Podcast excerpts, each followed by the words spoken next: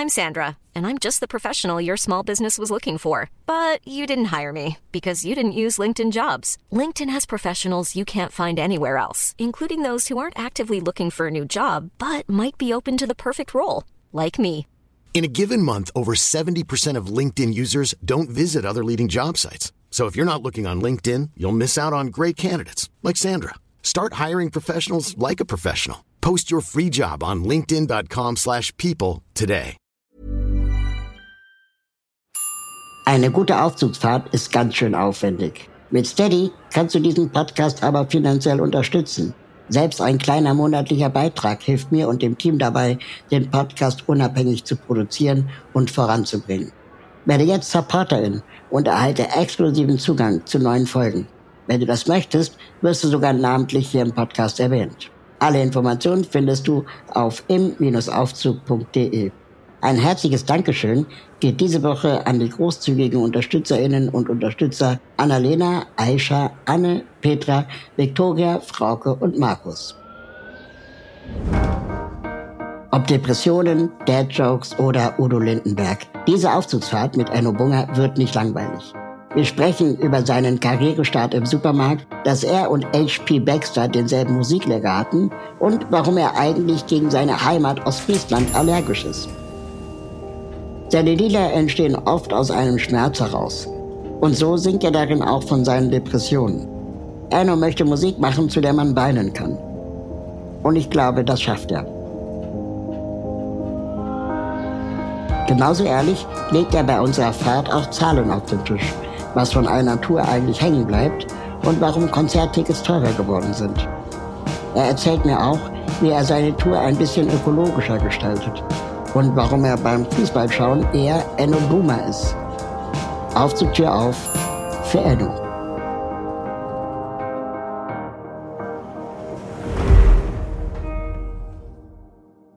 Die Tür geht auf und wer kommt rein? Ich freue mich sehr. Ich folge ihm seit Jahren im Internet und entdecke immer mehr Kanäle, die er betreibt. Heute erst habe ich seinen YouTube-Kanal identifiziert. Dabei folgte ich ihm ursprünglich auf Twitter und zwar Enno Bugger. Herzlich willkommen. Hallo moin Raul, ich freue mich sehr. Ich bin auch ein bisschen aufgeregt, muss ich sagen. Schön, dass du da bist. Hattest du schon mal einen awkward Moment in einem Aufzug? Ähm, ja, meistens, ne? Aber ich, ich bin meistens derjenige, der das Eis bricht und sagt, wenn jemand was sagt im Fahrstuhl, du darfst im Aufzug nicht reden. Das ist ja so ein Gesetz in Deutschland, Genau. dass man im Aufzug nicht reden darf. Und dann sage ich Äh, das. Todesstrafe, ja. Und das ist aber wahrscheinlich jedes Mal ein awkward Moment, für den ich dann selber sorge. Darum äh, wahrscheinlich jedes Mal, jeder Mensch, der mit mir Fahrstuhl gefahren ist, denkt so, oh Gott, halt die Fresse. So. Und was sagst du dann?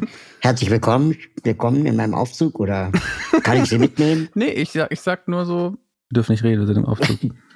Und dann gucke ich an die Wand. Dreh mich so weg.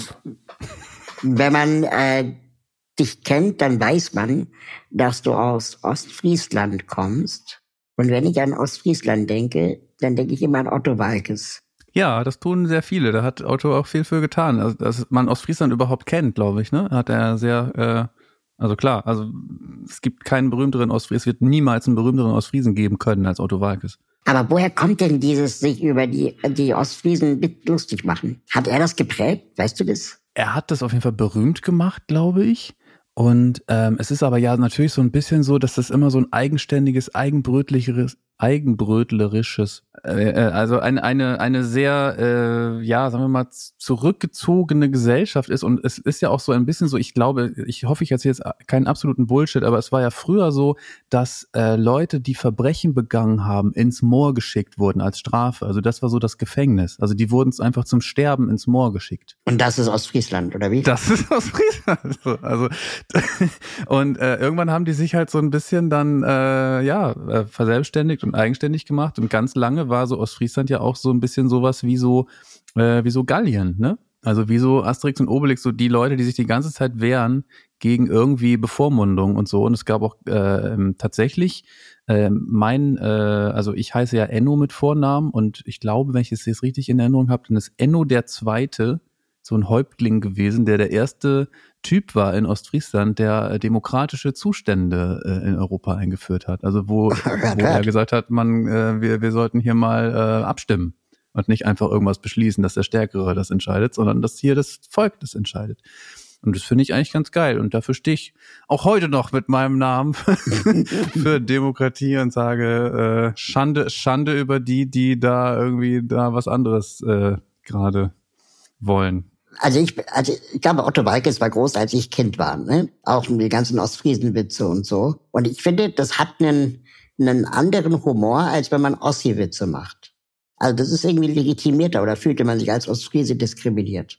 Nee, ich habe mich noch nie diskriminiert gefühlt als Ostfriese, weil ich, wir lachen ja total gerne selber über diese Witze und erzählen sie auch selber. Und wenn ich manchmal auf der Bühne stehe und es gibt eine technische Panne, oder so oder irgendwas fällt aus und ich habe dann selber vielleicht gerade ausnahmsweise mal nichts zu blubbern, dann frage ich manchmal, ist jemand, möchte jemand einen Ostfriesenwitz erzählen oder so? Und, äh, und jeder und hat jeder einen parat. Mensch kennt irgendwie immer einen Ostfriesenwitz. Das sind natürlich immer sehr schlechte Witze, aber da bin ich ja durchaus empfänglich für. Wie war denn deine Kindheit äh, in Ostfriesland? Um genau zu sein, aus Leer kommst du. Ja, um ganz genau zu sein, aus einem kleinen Dorf in der Nähe von Leer. Also ich habe mich immer äh, natürlich mehr so der Stadt verbunden gefühlt, weil da war kulturell mehr los und ich war immer schon irgendwie so ein kulturell interessierter Mensch. Und aber der einzige kulturelle Ort im Dorf war immer die Kirche, deswegen habe ich da dann sehr viel rumgehangen und dann irgendwie schon früh da am Klavier und in der Orgel rumge äh, in die Tasten gekloppt. Ähm, und dort auch so eine Art, ja, äh, meine ersten, meine erste musikalische Förderung gefunden. Aber ich komme von einem ganz kleinen familiären Bauernhof und habe da neben einem Fußballplatz gewohnt und durfte da aber nicht hin. Warum? Ja, weil meine Mutter nicht wollte, dass ich fußballermäßig so werde, weil ihr Opa einen Verein gegründet hat und die haben immer sehr viel Alkohol getrunken. Das habe ich aber bei Arndt Zeigler neulich schon ausführlich erzählt, müsst ihr da mal reinhören. Ah, okay. so, und äh, also um jetzt nicht jedes Mal dieselbe Geschichte ja, ja, zu erzählen. ich verstehe, was du meinst, ja. Aber das war ähm, auf jeden Fall hatte ich eigentlich insgesamt, würde ich sagen, eine schöne Kindheit. Das war nur bei mir so, dass ich ähm, Allergien hatte gegen genau die Dinge, die bei uns zu Hause sehr viel da waren, eben naturgegeben durch den Bauernhof, nämlich gegen Rinderhaare, gegen Oh, Schimmelpilze, also was sich ja im, im äh, Heu irgendwie dann oder im Stroh so bildet und gegen äh, Hausstaub. Ich meine, wir haben auch viel geputzt und so, aber ich war als Kind sehr, sehr viel krank und immer vor allem, wenn ich dann, ich hatte eigentlich Bock mitzuhelfen. Ich war sehr gerne immer draußen und auch bei den Tieren und so, aber ich war dann immer oft krank. Und dann irgendwann haben wir festgestellt, dass ich gegen den ganzen Kram allergisch bin und habe dann natürlich umso mehr in der Bude gehockt und äh, dann am Klavier gesessen. So. Also mein Körper hat quasi äh, entschieden, dass ich nicht in die Landwirtschaft gehen kann, sondern, weißt du, so eher so mit so Ja, anderen ja, Dingen ja. dann zu tun haben äh, sollte oder so. Ganz witzig. Das heißt, du hast, du hast gerade gesagt, dass du äh, kulturell dann doch lieber in Leer warst, als in dem kleinen Dorf und Bauernhof, äh, in dem du aufgewachsen bist. Wie bist du denn zum Kirchenorganisten geworden? Also, das ist wohl das Instrument, das du gelernt hast, ursprünglich. Ja, das kam so. Ich hab, ähm, ich war, also ich hatte einen holländischen Klavierlehrer und der hat mich immer eiskalt angelogen, als ich dann mit sechs, sieben, acht Jahren irgendwie da äh, angefangen hatte, Klavierunterricht zu bekommen. Ich wollte unbedingt die ganze internationale Musik spielen, was weiß ich, Bruce Springsteen, äh, Michael Jackson, Elton John und so. Und er hat gesagt, das kenne ich nicht, musst du nach Gehör nachspielen. Hat mich einfach angelogen. Ach, krass. Und ich habe das dann geglaubt, ja, in Holland, das kennen die bestimmt nicht. Ja. ja. Warum sollten sie auch? Ne? Warum Das soll man Michael Jackson in Holland kennen ja. und so? Ne? Genau. Und äh, dann habe ich das nach Gehör auf dem Klavier nachgespielt und konnte dann relativ früh äh, alle Sachen, die im Radio liefen, dann so nachspielen, schon mal die Melodien. Und dann irgendwann mit Harmonielehre mich auseinandergesetzt und dann irgendwie so Arrangements dafür gebaut und hatte dann einen Riesenkatalog an Songs, den ich spielen konnte, schon so mit 10, 11, 12. Und das haben dann Leute mitbekommen. Und ich war dann schon sehr früh, mit 13 hatte ich so die ersten Engagements als Barpianist bei so, in so Cafés, in Hotelbars, in, äh, weißt du, so Autohauseröffnungen und so Supermärkte und so. Tatsächlich, also ich habe quasi meine Karriere da begonnen, wo andere sie später beenden werden. Weißt du, ich meine? So? Ja, ja, da, da gibt's auch so einen, einen Song von, äh, wie heißt der doch gleich? Aber da gibt's ein, eine Strophe, wo Achim Menzel ein Autohaus eröffnet. Ah, hier, Reinhard Grebe. Geil. Genau. Oh, ich liebe Achim Menzel. Und ich liebe auch Auf Reinhard jeden Grebe. Fall. Ja. Genau, ähm, Reinhard Grebe singt das in Brandenburg, ähm, wo Ach, Achim geil. Menzel ein Autohaus eröffnet. Oh, ich, ich, ich muss immer bei so, so Leu- Achim Menzel äh, muss ich immer lachen, wenn ich, wenn ich mir ihn Auf vorstelle. jeden Fall. hat, dafür ist er auch bekannt, ne? dass er einfach ein, ein, ein Lächeln ins Gesicht Aber ich glaube, der irgendwie lebt leider Art. nicht mehr unter uns. Nee, lebt leider nicht mehr, ja. Aber der, der war auf jeden Fall eine, eine Figur. Aber so, also wenn ich das richtig verstehe, ich bin wirklich ein totaler Banause, was äh, Musikinstrumente angeht. Aber ein Kirchenorganist spielt Kirchenorgeln, richtig? Das ist richtig, genau. Und es war dann so, ich habe dann äh, tatsächlich so, es gibt in Ostfriesland, warst du schon mal da? Warst du in Leer schon mal zufällig? Nee, leider nicht. Hast du jetzt auch, äh, das ist ein schönes kleines Städtchen, aber es ist auch nicht so viel los, aber kann man mal machen. Und jedenfalls in Leer ist auch so, also das ist dann jetzt auch so eine Art Ostfriesenwitz, es gibt in Leer einen äh, Supermarkt. So, also es gibt halt auch, ne, also natürlich gibt es mittlerweile auch größere Sachen und so, aber damals in den 70er, 80ern war halt ein Geschäftsmann, der hat halt da das quasi so als mit als erstes so eine Shopping Mall dahin geknallt und das mhm. Ding heißt halt Multi. Und die Globalisierung ist in Ostfriesland mittlerweile auch angekommen. Es gibt jetzt schon eine Kette von Multi, nämlich es gibt Multi Nord und Multi Süd. Und bei 50 Jahre Multi wurde mir, äh, wurde ich beauftragt dann, dass ich, äh, da wurde ein Flügel in die Gemüseabteilung geschoben und da sollte ich dann äh, Barpiano spielen. Das habe ich dann den ganzen Tag gemacht, hatte einen super Stundenlohn und äh, das war auf jeden Fall ein spannender Tag so. Und ich hatte dann mit dem, mit dem Chef von Multi ausgemacht, dass ich mich aber nicht wiederholen darf. Also ich hatte einen hohen Satz, aber er meinte so, du darfst jetzt sechs, sieben Stunden oder sowas hier spielen, aber du darfst kein Lied zweimal spielen. Und dann irgendwann war das dann so, dass ich am Ende immer nicht mehr wusste, was ich spielen soll. Das Niveau der Songs, die ich spielte, sank. Und irgendwann kam aber die Rettung in Form so eines Einkaufswagens so vorgeschoben. Da waren dann ganz viele Produkte und dann konnte ich dann, äh, weiß ich nicht, Merci, Landliebe und äh, Zott, Sahne, Joghurt und so, dann irgendwie die Jingles alle spielen. Und äh, dann hat mich da, haben mich da äh, später dann auch äh, Pastoren beim Einkaufen gesehen, die dann meinten, ey, du kannst ja alles spielen, hast du nicht Bock, uns sterben die ganzen Organisten weg. Äh, wir würden dir eine Orgelausbildung finanzieren, eine Organistenausbildung. Das heißt, du bist gar nicht über die Religion zu dem äh, Thema gekommen, sondern über die Musik beides. Ich bin auch, ich kannte die Leute auch schon, die kannten mich auch schon. Ich war auch konfirmiert und so, aber die haben dann da nochmal gemerkt, dass ich da so, ja, dann irgendwie äh, da eine Fähigkeit habe und dann konnte ich da, da so eine Ausbildung machen. Was für Instrumente beherrschst du noch? Ähm, Standpauke. nee, äh, äh, eigentlich nicht so viel. Also ich habe in meiner Kindheit habe ich noch im Orchester Horn gespielt, also so äh, Waldhorn. Mhm. Und dabei gibt es in Ostfriesland gibt's gar keinen Wald, da gibt es nur noch Felder. Ähm, aber äh, das habe ich gerne gespielt. Das ist ja so das Instrument, was dann so bei so den wichtigen, entscheidenden Stellen bei Herr der Ringe oder Harry Potter oder so, wenn, oder bei Star Wars oder so, wenn, weißt du, das ist das Waldhorn meistens, was so diese super schöne, große, weiche Melodie spielt. Ja, ja. So. Und das fand ich immer total toll. Aber bei mir klang das leider, ich habe nicht genug geübt, bei mir klang das immer wie so ein sterbender Elefant, wenn ich darauf gespielt äh, habe. Klang nicht wie bei Harry Potter. Ja, das klang ja wie Dumbo. Und ich habe ja, dann relativ nach so vier Jahren damit aufgehört, bin halt nicht weitergekommen irgendwie damit. Aber ich habe so, genau, Klavier und so ein ganz bisschen Gitarre spiele ich noch. Ich übe auch gerade wieder jetzt für die Tour, weil ich da auch ein bisschen Gitarre spielen möchte, ein bisschen E-Gitarre und eigentlich auch sehr viel mehr Rockmusik höre selber als jetzt so Klaviermusik. Also ich komme eher so aus dem Indie und Rock. So mhm. von dem, was ich selber mag. Und ja, wie ist das bei dir? Was hörst du so eigentlich hauptsächlich? Was, was sind so deine Lieblings? Hast du Lieblingsbands? Was, was, was ist so bei dir? Ich glaube, ich bin der einzige Mensch auf diesem Planeten, der keine Musik hört. Wirklich? Ja, also ich weiß auch nicht, was mit mir da passiert ist. Ich höre auf jeden Fall Radio und ich höre Musik, aber nicht aktiv, nicht im Sinne von, ich habe eine Lieblingsband oder ja. ich habe unbedingt ein Album oder so, sondern ich habe halt Spotify und dann drücke ich irgendwie Playlist an und dann läuft irgendwas rumgedudelt. Ja. Manchmal höre ich was im Deutschlandfunk. Zuletzt bin ich auf Elif gestoßen, mhm. die äh, ich ganz, ganz cool fand und dann habe ich mich da mal so durchgehört. Und manchmal höre ich das nochmal, aber ich bin jetzt kein, kein Fan von irgendeinem großen oder großen Musikerin. Krass, und hast du, wirst du nicht sagen, dass du irgendwie einen Song hast, der dich irgendwie berührt oder wo du äh, ja, dir vielleicht mal geholfen Also bei mir ist es so, Musik, ich kann ohne Musik fast nicht weinen, aber wenn ich Musik höre oder mache, dann kommt alles raus und dann ja, werde ich emotional. Ja. Und deswegen, um das zu können, genau nur deswegen mache ich das alles, um mir selber näher zu sein. Ich glaube, ähm, ich habe früher vier Jahre beim Radio gearbeitet mhm. und da lief permanent Musik.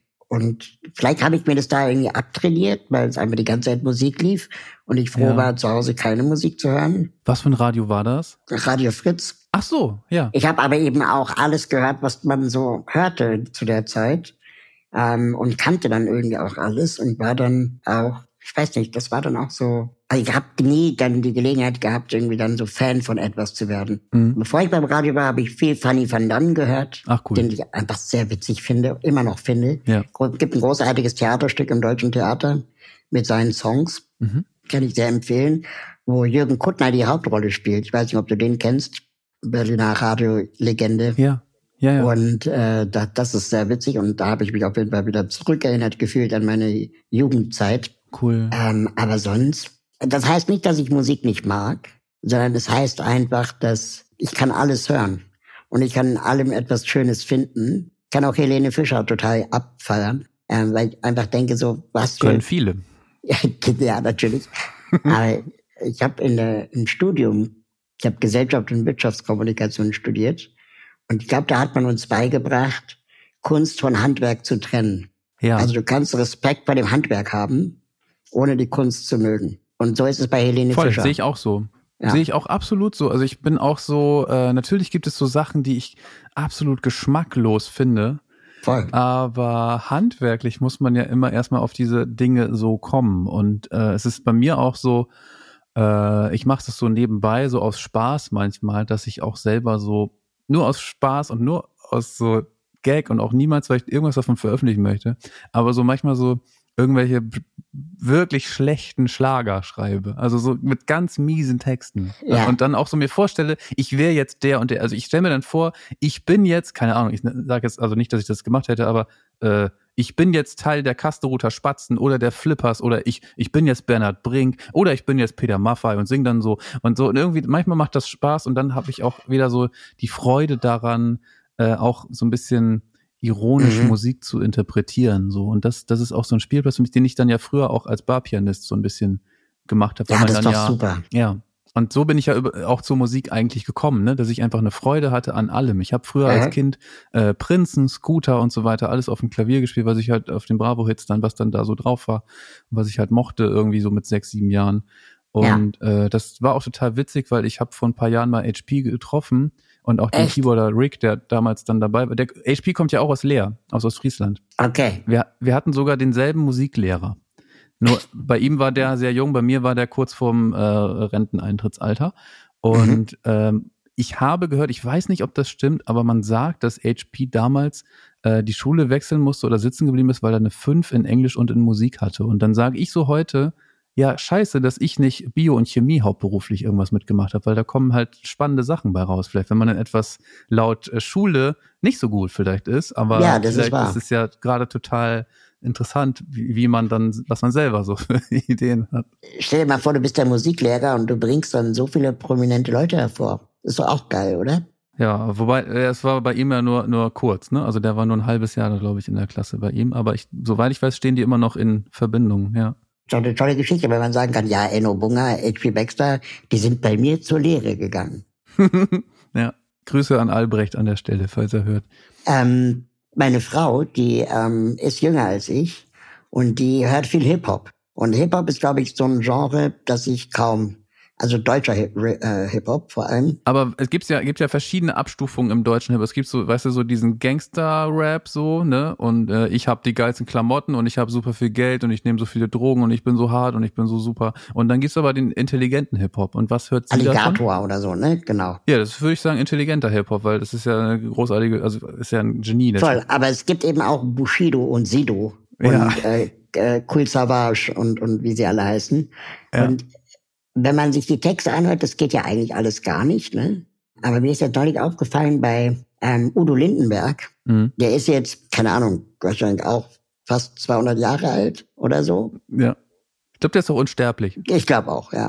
Und äh, da, um, um jung zu bleiben, machen dann immer so Kollabos mit, ähm, Mhm. also zum Beispiel Apache 207. Ja. Und das finde ich auch wieder irgendwie clever. Es ist natürlich äh, wirtschaftlich absolut clever. Unbedingt. Hat Otto ja auch gerade gemacht mit Chiago. Genau, und wer es aber überhaupt nicht macht, ist Nena, Ja. äh, die ja wahrscheinlich auch 170 Jahre alt ist. Und äh, die singt immer noch in der Helene Fischer Show 99 Luftballons. Nena hat ja, ja, die hat aber ja den Trick, das müssten wir vielleicht alle machen. Nena trinkt äh, Mondwasser. Also sie hat äh, auf dem Catering Rider, soweit ich weiß, stehen, dass äh, das Wasser, was sie trinkt, bei Vollmond abgefüllt ist. Okay? Und ich glaube, das ist der Trick, wie man dann so jung bleibt. Also das kann ich, das muss ich dann auch bald ausprobieren, weil bei mir geht's auch so ein bisschen los mit so Alterungserscheinungen äußerlich und vielleicht ist das der Trick. Ich finde es irgendwie tragisch, wenn man noch so einer Vergangenheit hinterher trauert und versucht, sie zurückzuspielen, indem man immer noch die Hits von damals spielt.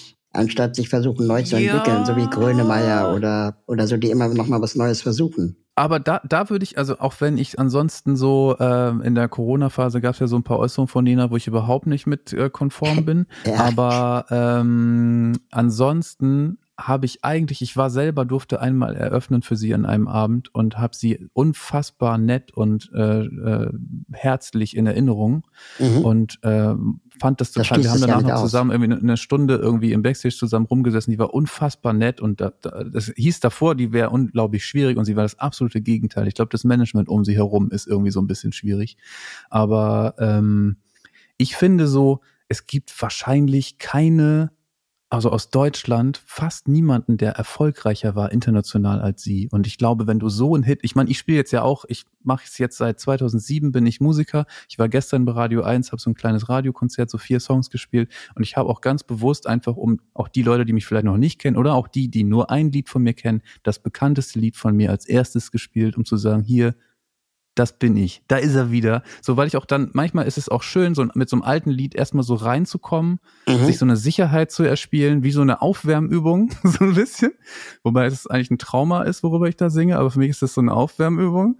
Und dann kann ich jetzt in die neuen Sachen reingehen, die natürlich noch nicht so durchchoreografiert sind, wo ich noch ein bisschen wackeliger, unsicherer und auch emotionaler bin weil ja, es noch neu ist und weil ich da ja auch über sehr äh, persönliche oder sehr emotionale Dinge singe und die noch nicht perfekt beherrsche, wie jetzt ein ja, 10, 11, 12 Jahre altes Lied. Ich bin auch manchmal so, ich denke auch immer so, ja, wer will denn, äh, oder man, man ist vielleicht, glaube ich, auch sehr genervt, wenn man auf eine alte Sache reduziert wird, immer wieder, aber so ist leider der Lauf der Dinge und gleichzeitig ist es dann auch so, wenn man einmal so einen Hit hatte, dann ist das ja auch das Ding, das einen äh, dahin gebracht hat, dass man überhaupt von der Musik irgendwie leben kann und das überhaupt machen darf. So, es mhm. ist halt immer ein Fluch und ein Segen, so einen Hit zu haben. Ich habe zum Glück nicht so einen Super-Hit, aber das heißt bei mir auch, es ist weiterhin ein Kampf. Also ich habe es noch nicht geschafft. Ich muss es immer wieder, jedes Mal wieder schaffen. Ich weiß noch nicht, ob ich in fünf Jahren immer noch von meiner Musik leben kann. Aktuell kann ich das, aber das ist noch lange nicht gesagt, dass ich das in drei, vier, fünf Jahren noch kann. Ich finde das so geil. Genau solche Fragen hatte ich mir aufgeschrieben und im Gespräch beantwortest du quasi ein, ein Großteil davon. Ähm, und dann, finde ich, entsteht ein, erst so dieses Gespräch, Gespräch. Wenn du auf der Bühne stehst, hast du manchmal diesen Moment, wo du denkst so, oh Gott, den Song kann ich eigentlich gar nicht mehr spielen. Also habe ich keinen Bock mehr drauf, langweilt mich. Wenig. Weil meistens ist es so, dass ich so eine Grundmotivation habe. Also erstmal ist das allerliebste, was ich tue im Leben, Konzerte spielen, auf der Bühne zu sein. Ähm, das ist das, wenn ich etwas kann, ich würde nicht sagen, dass ich viel kann, aber wenn ich was kann, dann das. Das ist meine, meine Fähigkeit, mein, mein Talent oder so, weiß nicht. Ähm, jedenfalls, da fühle ich mich zu Hause, da fühle ich mich wohl. Deswegen passiert es manchmal auch, dass ich vielleicht zu lang spiele, so in letzter Zeit. Das ist aber auch vielleicht so ein bisschen ähnlich wie Kurt Krömer mal erzählt hat, dass er in Phasen seiner depressiven Episoden äh, viel zu lang auf der Bühne war, weil er das einfach so sehr liebt und danach äh, keinen Bock hatte, wieder zurück in die Einsamkeit oder so zu gehen. So, mhm. ähm, das geht mir auch manchmal so, aber es ist dann auch glücklicherweise so, dass bis jetzt das Publikum noch nicht weggerannt ist, sondern die bleiben dann auch da. Und manchmal ist es auch so, dass wenn ich dann so einen Soloabend am Klavier mache und ich bin dann wirklich manchmal zweieinhalb Stunden auf der Bühne, erzähle Geschichten und singe die Songs und dann kommen noch irgendwelche Wünsche dazu, dass ähm, dass manche Leute dann sagen, das war das schönste Konzert, da wurde so unfassbar lange und wir einfach so voll äh, die, die Zeit, man hat gar nicht gemerkt, wie die Zeit vergangen ist und irgendwie, mm. wir waren so voll drin. Und das ist, ja, also deswegen meistens ist es nicht so, dass es mir irgendwie unangenehm ist. Es kann nur manchmal sein, ich mache ja relativ melancholische, nachdenkliche, zum zeitweilig traurige Musik. Ähm, das ist so irgendwie Musik, der ich mich von Anfang an schon immer, seitdem ich auf der Welt bin, eher verbunden fühle als der fröhlichen, tanzbaren Musik. Und ich habe aber selber auch manche Songs, äh, die sind eher fröhlich und tanzbar.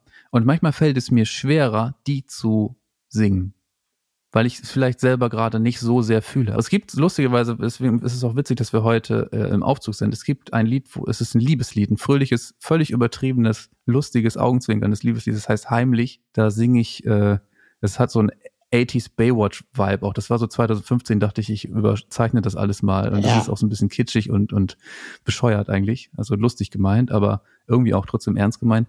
Ähm, da singe ich heimlich, jetzt weiß ich den Text nicht mehr. Heimlich fühle ich mich bei dir zu Hause, heimlich will ich ständig bei dir sein. Mit dir will ich im Fahrstuhl stecken bleiben. mit dir bin ich weniger allein. Also deswegen musste ich gerade daran denken, weil wir jetzt im Aufzug sind und mit dir möchte Ja, ich auch im ja. Fahrstuhl stecken bleiben. Aber ehrlich gesagt ist es doch viel cooler, wenn, wenn der Künstler, die Künstlerin auf der Bühne einfach ewig weiterspielt, als so nach 90 Minuten aufhört. Finde ich auch, aber jetzt ist, sind wir ja in so einem Alter gerade. Ja. Ich merke das auch immer mehr so in meinem Umfeld, in meinem Freundeskreis. Die Leute haben immer weniger Zeit. Wir sind alle so in diesem Momo-Modus. So, dass alle so hasseln und rennen, weil sie jetzt irgendwie gerade Familien haben oder dies oder das und irgendwie alle, keine Ahnung, alles wird teurer, man muss immer mehr arbeiten, um überhaupt irgendwie sich das leisten zu können und so. Ja, das stimmt. Manche Leute sind halt tatsächlich überarbeitet und haben manchmal nicht mehr die Ruhe, sich ein Zwei-Stunden-Konzert anzugucken. Es sei denn, das ist Bruce Springsteen. Da, da kann das dann natürlich jeder, ich auch. Aber äh, ja, manche Leute sind dann vielleicht sagen, ja, nö, eine Stunde reicht auch. Mehr muss ich dann gar nicht sehen. Aber das sind meistens, glaube ich, auch die Leute, die eher äh, hauptberuflich auch Kultur machen, dass die halt so schon ein bisschen übersättigt sind, weil sie zu viele Mhm. Konzerte und zu viel Zeug sehen.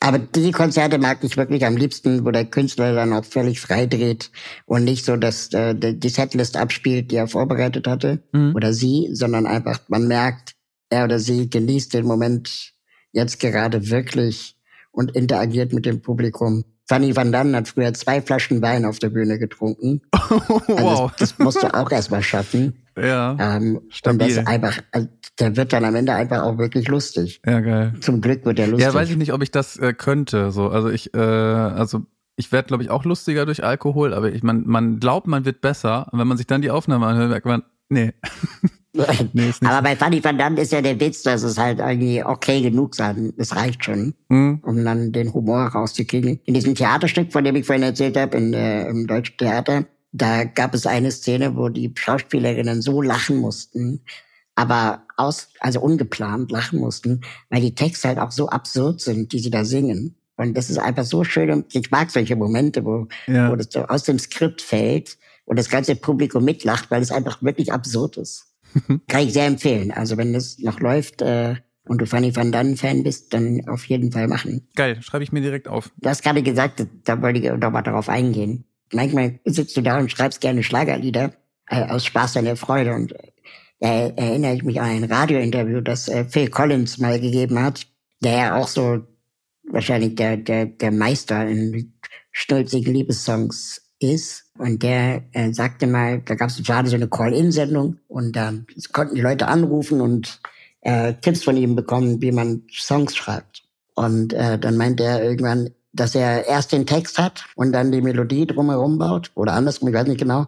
Auf jeden Fall, immer dann, wenn du denkst, das kannst du nicht machen, das ist so kitschig, immer dann musst du weitermachen. Also auf die zwölf, jedes Mal. So richtig krass, dass wenn du das als reinen Text liest, Ja. dass es unausstehlich ist. Und da habe ich dann immer das Gefühl, dass es im Englischen genau richtig ist und funktioniert. Und Im Deutschen im geht es nicht, Deutschen ne? irgendwie nicht. Also im Deutschen hast du Nee. dann nämlich genau das. Dann hast du Schlager und dann kriegst du, ich meine, es gibt ja nicht mehr viel Musikpresse. Da kann man auch sagen Fluch und Segen, weil ich habe immer, Mhm. ich habe, mein erstes Album ist vielleicht ein bisschen so. Ich habe da echt einfach nur aufgeschrieben, was ich gerade fühle und denke, gar nicht so viel in Metaphern und so. Ich war da auch 19, 20 Jahre alt, als ich das geschrieben habe. Also wirklich irgendwie ein emotion, also noch ein bisschen emotionaler, als ich vielleicht heute bin. Also in dem Sinne, dass ich nicht so verkopft war. Ne? Mhm. Also jetzt bin ich auch immer noch emotional, aber ich denke und reflektiere auch sehr viel und habe vielleicht an die Sprache einen sehr viel höheren Anspruch als damals und kenne auch mehr Worte mittlerweile als damals. Ähm, aber es wäre dann so, wenn ich so arbeiten würde, ja, dann wäre es wahrscheinlich automatisch Schlager. Und dann würde man direkt so von so der Musikkritikerpresse aufs Maul bekommen für die flachen, stumpfen Texte. Gibt es irgendein Genre, das dir schwerer fällt Zu hören oder zu machen? zu machen? Ja, nun ist es ja so, ich, ich spiele Klavier und äh, ich beherrsche, würde ich sagen, eher so die, diese melancholische, balladenhafte Stimmung irgendwie, eher so mit Tempo als Abtempo. Mhm. Auf der jetzigen Platte, die jetzt gerade rauskommt, die heißt Der beste Verlierer, da mache ich das gerade gar nicht mehr. Ich singe da nur noch, beziehungsweise ich habe so eine Mischung aus Sprechgesang und Singen, aber ich habe auf den letzten beiden Platten mich so ein bisschen noch mehr im Sprechgesang ausgetobt. Also man könnte sagen, es ist Rap, aber es ist bei mir relativ langsamer Rap, also es ist so ein bisschen, ja, nicht so schnell. Und da habe ich so gemerkt, als ich die Sachen im Studio eingesungen habe, ob es jetzt ein Lied ist wie Renn oder wie Wo bleiben die Beschwerden, was ja so ein Song ist gegen rechts und äh, oder ob es jetzt Ponyhof ist oder so, dass ich mittlerweile diese Lieder viel besser singen kann, weil ich im Studio mhm. das Timing, also so dieses Laid-Back-Gefühl und sowas ähm, noch nicht so konnte, was man im Rap unbedingt braucht, so diese diese Entspanntheit irgendwie. Ich bin da zu sehr, sag ich mal, Mucker gewesen, weil ich so eine musikalische Ausbildung habe, dass ich dachte, die Worte müssen auf den Zählzeiten sein. Also das macht man mm. so automatisch, wenn man musikalisch ist und auch so als, durch diese Organistenausbildung und so, bin ich da manchmal zu spießig und zu korrekt und dann ist es irgendwie so ein bisschen, dann hat es diese Coolness nicht, die es eigentlich braucht. So und das kriege ich jetzt live hin, aber auf den Platten habe ich das, finde ich im Nachhinein ist mir das nicht so gut gelungen und äh, aber ja, ich kann froh sein, dass es trotzdem irgendwie genug Leute gehört haben und immer noch hören und äh, die scheinbar nicht stört, aber mich stört's. Also ich kann mir das nicht mehr anhören, tatsächlich.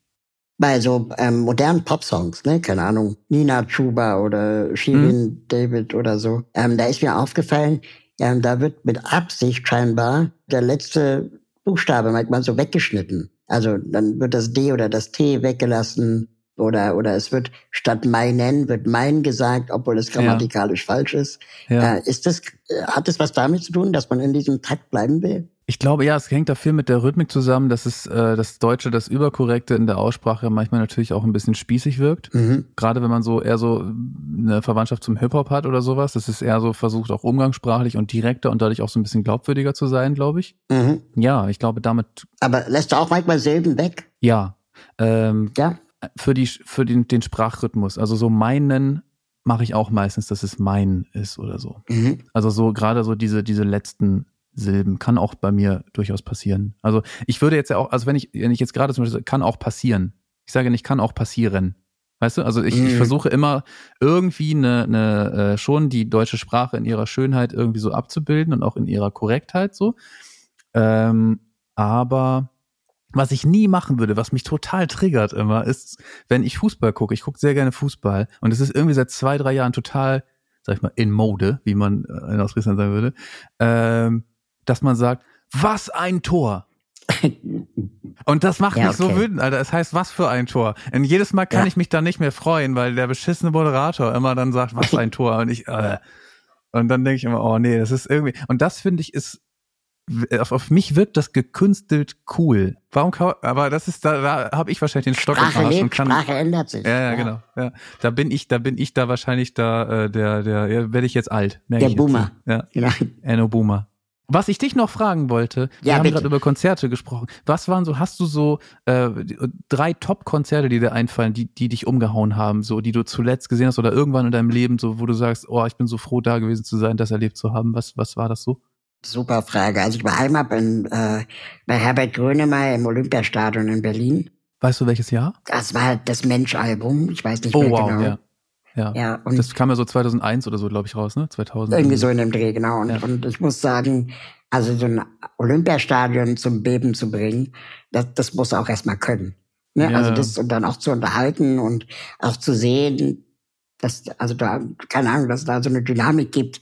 Natürlich sind die Fans auch dir super wohlgesonnen, ne? aber so diese Dynamik, dass er damit auch interagiert und spielt und sich selbst nicht zu ernst nimmt und mhm. dann auch sagt, dass er überhaupt nicht tanzen kann, aber jetzt eine riesige Bühne hat und tanzen muss und so. Also es ist halt ja. sehr witzig. Ja. Ähm, das hat mich sehr beeindruckt damals schon, aber man sitzt halt als Rollstuhlfahrer ganz hinten und dann siehst du halt nichts. Ach scheiße. Ähm, das war ein bisschen ärgerlich. Aber das ist ja nicht immer so, oder? Es gibt ja auch Konzerte, also bei mir zum Beispiel gibt's immer auch, wenn ich äh, bestuhlte Konzerte spiele, dann ist eigentlich immer so, dass es zumindest da die vordere Reihe immer für Rollstuhlfahrer reserviert ist und wir auch darauf achten, dass es so genau. ist. Genau, aber im Olympiastadion wird, vorne halt gepogot oder gepokt oder wie man sagt. Äh. Und da ist dann für Rollstuhlfahrer eher ungünstig. Deswegen sitzt du meistens hinten. Aber ich war jetzt zuletzt nach Corona, das erste Konzert, auf dem ich war, das war tatsächlich in der Max-Schmeling-Halle bei Alligator. Ach krass. Und ähm, da muss ich schon sagen, also ich war in der gleichen Halle äh, vor der Corona-Pandemie bei David Hasselhoff. Ähm, einfach so, weil es geht. Geile Mischung, ja. Ja, ja. ja und, aber äh, hätte ich auch alles sehr gerne gesehen. Also alle drei Konzerte war ich nicht, hätte ich alles sehr gerne gesehen. Aber tatsächlich, natürlich, David Hasselhoff war für mich so ein Kindheitsidol natürlich, ne? Für dich Ja, und, und das Verrückte ist aber, dass David Hasselhoff, das ist ja, das war ja nur cringe, ne? Und du gehst ja hin, ja. eigentlich, um dich lustig zu machen, über, was eigentlich auch super tragisch ist, ne? Über mhm. so einen mhm. alten Mann, der nicht weiß, wann man aufhören soll. Und dafür aber war der wirklich auch ähm, hat sich selbst auch sehr auf die Schippe genommen, ne? Äh, und auch damit gespielt, dass er vielleicht zu spät den Absprung gefunden hat. Ähm, ja. Hat auch viel über seine Alkoholkrankheit gesprochen und so. Das fand ich schon interessant. Und da waren halt Fans, die wirkliche Fans waren. Also so Knight Rider Fans, Baywatch Fans, ja. ja auch in der in der Kutte rumliefen, ne? wie Geil. wie in in, der, in dem Film. Und es waren echte Fans. Und das war auch schön zu sehen, dass die irgendwie ihren Helden noch einmal sehen wollen. Ja. Aber der hat die Halle halt nicht voll bekommen. Und dann hat man die oberen Ränge mit Mollton abgehangen, damit es nicht mhm. so leer aussieht. Und dann Jahre später bei Alligator in der gleichen Halle zu sein und zu sehen, wie die aussieht, wenn die ausverkauft ist. Mhm. Das ist aber echt nochmal eine ganz andere Dynamik. Ja, voll. Der hatte so eine geile, so eine geile Bühne, wo so Förderbänder waren und auf den Förderbändern liefen immer Pakete von links nach rechts. Ach, cool. Und war auch die Musiker von links nach rechts. Und das Thema war die ganze Zeit irgendwie Baustelle oder Logistik oder irgendwie so. Alligator versteht es halt auch, die ganze Halle zu unterhalten und einfach abzufackeln. Und es gab so eine Vorband, so ein ein Typ, ich habe seinen Namen vergessen, ärgerlich. Hermann, kann es sein, der, ein Künstler, der Hermann heißt. Und der ähm, war so sehr melancholischer Singer-Songwriter. Und da war ich schon beeindruckt. Ne? Okay, ja, 4000 Leute unterhalten, war nett. So, aber dann kommt Alligator und auf einmal sind 3000 Leute mehr in, in der Halle, weil das war halt das Vorprogramm. Und der fackelt das richtig ab. Diese Steigerung fand ich einfach schön zu sehen. Und ich mag das, wenn dann so eine Gruppen Euphorie quasi entsteht. Ja, voll. Und alle feiern, weil alle feiern. Ja. Das war ja auch, wenn es nach der Pandemie war, habe ich damals auch so, wenn ich da auf Konzerten war, so eine extreme Ausgelassenheit empfunden Voll. und gespürt, als ich äh, nach der Pandemie zum ersten Mal auf dem ersten Hurricane Festival nach der Pandemie war. Als, als Zuschauer oder als Künstler? Als, als Zuschauer. Ich war 2019, habe ich äh, selber spielen dürfen und dieses Jahr werde ich wieder spielen dürfen und ich bin dann aber selber so 22, letztes, letzten Sommer, glaube ich, war das? Nee, vorletzten, genau, 22 im Sommer. Äh, ich habe so einen kleinen Camper und bin dann damit dahin gefahren, habe dann da auch gecampt und war das ganze Wochenende da. Und ähm, das war so geil. Also wir sind da alle so, wir waren alle so verbunden irgendwie für die Musik dort und haben sehr ausgelassen gefeiert. Auch jetzt nicht nur so stumpf gesoffen, sondern es waren sehr viele, was mich immer freut, wenn Menschen auch nüchtern sich freuen und Spaß haben können. Was nicht heißt, dass ich nichts getrunken hätte. Aber äh, weißt du, nicht mehr so, wie das früher war, als ich so 17, 18 da war, dass man halt sich so einfach so drei Bierrutschen da irgendwie reinknallt und dann einfach nichts mhm. vom Festival mehr mitbekommt und denkt, das wäre jetzt toll. Also maximal dumm einfach nur. Ja, das fand ich, fand ich sehr, sehr schön zu spüren, dass, dass die Kultur wieder da ist und Leute so Bock haben darauf, auf die Konzerte und ja. Was ich ein bisschen krass finde, ist, wie krass die Konzertticketpreise angezogen haben. Ja. Im Vergleich zu früher.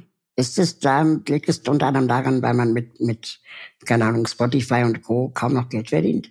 Das hat ganz viele Gründe. Also bei mir ist es auch so, wenn ich jetzt von meiner Tour mal spreche, 2019 waren wir, glaube ich, habe ich noch, äh, ich habe ein Konzert in der großen Freiheit gespielt. Es waren da irgendwie, glaube ich, äh, in Hamburg 1200 Leute. Das war mein bis dahin größtes eigenes Headline-Konzert, kann man so sagen. Mhm. Ähm, und da kam danach der lokale Veranstalter auf mich zu von FKP Scorpio, der meinte, herzlichen Glückwunsch, Enno, du warst in diesem Jahr mit Abstand und zwar um vier Euro die, das günstigste Konzert in der großen Freiheit. Du hast, du warst viel zu billig. So, also wir hatten, glaube ich, einen Konzertkartenpreis von, ich glaube, Abendkasse 22 Euro oder sowas. Ich glaube, mhm. Vorverkauf 19 Euro, Abendkasse 22, 23.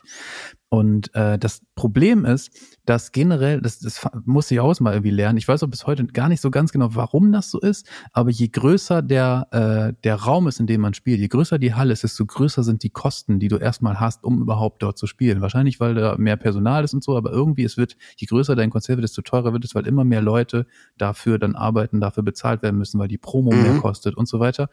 Und ähm, ja, nun haben wir gerade Inflation und äh, hier Energiepreise sind gestiegen und so weiter. Und es ist gerade jetzt so, Ähm, einerseits sind die Kosten explodiert, andererseits sind äh, in der Corona-Pandemie haben wir viele Leute, viel Personal verloren, viele TechnikerInnen, die nicht mehr ihren, ihren ja, Job nachgehen.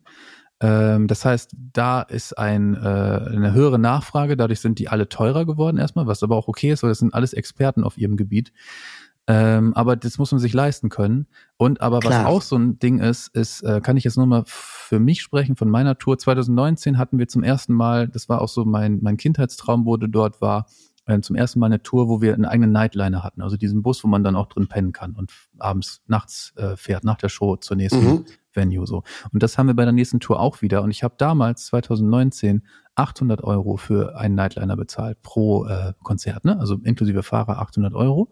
Und das war der günstigste Nightliner, den es da gibt. Was anderes wäre auch absolut nicht drin gewesen. Ich habe bei der Tour auch nicht, es ist nicht so viel hängen geblieben. Ich glaube, ich hau's jetzt einfach mal raus, es waren, glaube ich, irgendwie 95.000 Euro Umsatz und ich glaube 5.000 Euro Gewinn oder so. Ne? Also okay. das heißt, ich habe am Ende. Und wie lange warst du unterwegs? 20, äh, ich glaube 22 Konzerte. Ich habe am Ende der Tour äh, so viel verdient wie alle anderen Leute, die auch beteiligt waren. So. Ja. Das war dann aber auch okay, weil es ist für mich immer eine Investition in die Sache und es war toll, diese diese Show abzubilden. Wir haben bei der Tour, ich glaube, 9000 Karten verkauft, was das Größte war bisher, was ich geschafft habe. Und es ist jetzt so nach der Pandemie, es ist gerade alles auf der Straße, alle sind am Touren, alle müssen auch, wollen auch. Aber äh, über die Tour ist es eigentlich so, dass wir hauptsächlich über die Konzerte Geld verdienen. Und jetzt touren aber gerade alle möglichen Bands und alle Leute auch äh, vom über den Teich irgendwie in Deutschland und so. Und wir wollen alles sehen, aber wir können natürlich jetzt nicht im Monat irgendwie drei, vier, fünf Konzerte gucken, sondern vielleicht nur zwei, mhm. weil auch die Konzertkarten teurer geworden sind. Und das hat wiederum damit zu tun, dass wir auch die Preise gerade anheben müssen, weil für uns alles teurer wird. Also der Nightliner, den ich 2019 für 800 Euro bekommen habe, kostet jetzt 1,6. Krass. Ja. Und äh, ich bin jetzt bei meinen Karten das Doppelte. Und meine Ticketpreise habe ich nicht verdoppelt. Also wenn man jetzt sagt, so ich war große Freiheit letztes Mal 22, 23 Euro, wir nehmen jetzt, glaube ich, an der Abendkasse 37 oder irgendwie sowas. Okay. Und ähm, das ist natürlich schon mal ein Sprung. Aber das ist ja was anderes als irgendwie, keine Ahnung, 800 Euro bei Taylor Swift oder so. Ja, ja, aber das ist natürlich nochmal was anderes. Irgendwie, das ist dann so ein, das ist ja eine Riesenshow, was sie dann da machen. Ich habe äh, letztes Jahr das teuerste, was ich gekauft hatte, war ein, eine Karte für Bruce Springsteen, den ich schon immer mal sehen wollte. Das habe ich, glaube ich, 130 Euro bezahlt. Gleichzeitig mhm. habe ich dann gedacht, ich war, äh, das war so mit das schönste Konzert letztes Jahr. Und das zweittollste war für 45 Euro in der Max-Schmeling-Halle The National, die ich über alles liebe. Mhm. Und ähm, da denke ich auch so, ja, das ist für mich eine Band, die ist genauso großartig wie Bruce Springsteen und die kostet aber nur ein Drittel. Ja, krass. Und das, obwohl sie eine Band sind. Ja, wobei Bruce natürlich auch eine Band dabei hat, so, ne? Ja, gut, aber anders, anders bezahlt. Ja. Wie, wie viele Leute sind denn, wenn du unterwegs bist auf der Bühne? Also jetzt bei im März, wenn wir die Tour machen, ist es jetzt auch zum ersten Mal seit fünf Jahren wieder, dass ich eine, eine Tour mit Band spiele und spielen kann und das mir auch so gönne, weil das ist erstmal, wie gesagt, nur mit dem Bus und dann auch Personalkosten sind sehr hoch und äh, aber das ist was, was ich am allerliebsten mag, was ich so, so liebe und wo ich mich so drauf freue und so sehr hoffe, dass da Leute alle hinkommen. Ähm, weil das auch so dann, dadurch, dass es so ähm, jetzt teuer geworden ist, werde ich das auch nicht immer machen können. Das heißt, es ist dann so einmal alle zwei Jahre oder sowas, wenn überhaupt möglich für mich. Und äh, da sind wir auf der Bühne zu viert und ich habe noch einen Soundmenschen dabei und also ich habe eine Bassistin, ich habe einen Gitarristen, einen Schlagzeuger und ich spiele Klavier und Keyboard und so und singe. Und äh, dann haben wir noch einen Soundmann dabei und einen Lichtdesigner und äh, Tourmanagement und vielleicht noch äh, Fotograf, Fotografin und äh, vielleicht sonst noch irgendwie ein, zwei Leute, die noch mitkommen, vielleicht noch eine Vorband, wissen wir noch nicht genau. Also wir werden da als Reisegruppe auch so irgendwas zwischen sieben und zwölf Personen sein. Reisegruppe Bunga. Ja. Aber ähm, so einen Tonmenschen und einen Lichtmenschen mitzubringen, das machst du, damit die Qualität stimmt, weil oft sind ja Leute schon vor Ort. Ja, also wenn ich jetzt ein Solo, ich mache ja beides, ne? Ich mache Bandkonzerte und ich mache aber auch Soloabende, wo ich nur am Klavier bin und äh, dann meistens irgendwie in einem Theater oder sowas, also oder in Kirchen oder sowas, wo die Leute dann sitzen und dann auch wirkliche Schnauze halten, weil ich dann sehr leise, sehr ruhige, sehr mhm. intime mhm. Songs mache. Und bei den Bandkonzerten natürlich äh, können Leute dann auch äh, da rumgrölen und stehen und tanzen und ein Bierchen irgendwie trinken oder so. Und ich versuche da so ein bisschen beides dann zu verbinden. Ne? Also bei meinen Konzerten mit Band ist es so, ich mache ja nun mal sehr melancholisch, auch manchmal wirklich sehr traurige Songs. Ich singe über Tod, über Depressionen und über Erkrankungen und äh, alles Mögliche. Mhm. Ähm, und für mich ist das auch so, ähm, in erster Linie mache ich Musik, damit ich selber und dann andere Menschen, die das hören, weinen können. So, und äh, weil man das aber, glaube ich, auch gut kann bei meinen Konzerten, finde ich dann mit Band auch geil, wenn ich dann wiederum auch Songs habe, wo danach sehr ausgelassen wird und sehr groß wird und sehr eskaliert und wir ausarten im wahrsten Sinne des Wortes so. Und äh, wo es dann auch halt richtig abgeht. Also von dem ganz kleinen Stecknadelmoment bis hin zur absoluten Eskalation, das so zu treiben. Ähm, das finde ich immer total krass. Und da ist es dann eben so, das ist dann schon so schwer auch abzumischen vom Sound her. Da musst du die Songs wirklich genau, du musst jeden Song kennen. Du musst genau mhm. wissen, was, wann, wo passiert und wo die Highlights sind. Und genauso ist es auch mit dem Licht. Also das ist wirklich ein, wir haben jetzt das ganze Konzert schon vorab aufgezeichnet und äh, jetzt gerade schon aufgenommen in der Reihenfolge, wie wir es spielen werden, auch die Übergänge mhm. und sowas.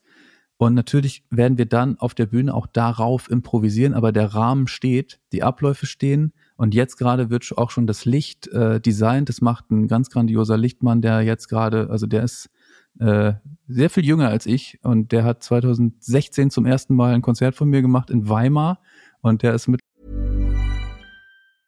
I'm Sandra, and I'm just the professional your small business was looking for. But you didn't hire me because you didn't use LinkedIn jobs. LinkedIn has professionals you can't find anywhere else, including those who aren't actively looking for a new job but might be open to the perfect role, like me. In a given month, over 70% of LinkedIn users don't visit other leading job sites. So if you're not looking on LinkedIn, you'll miss out on great candidates like Sandra. Start hiring professionals like a professional. Post your free job on linkedin.com/people today. Mittlerweile so gesehen worden von den Großen und die haben den jetzt so wow. abgeworben. Der, der ist jetzt äh, mit Parcels auf Welttournee. Wow. Und äh, hat dann aber, also programmiert das Licht jetzt vorab und dann gibt es eine Vertretung vorher und er hat das aber alles schon designt und die letzten zwei Wochen der Tour ist er dann noch mit dabei.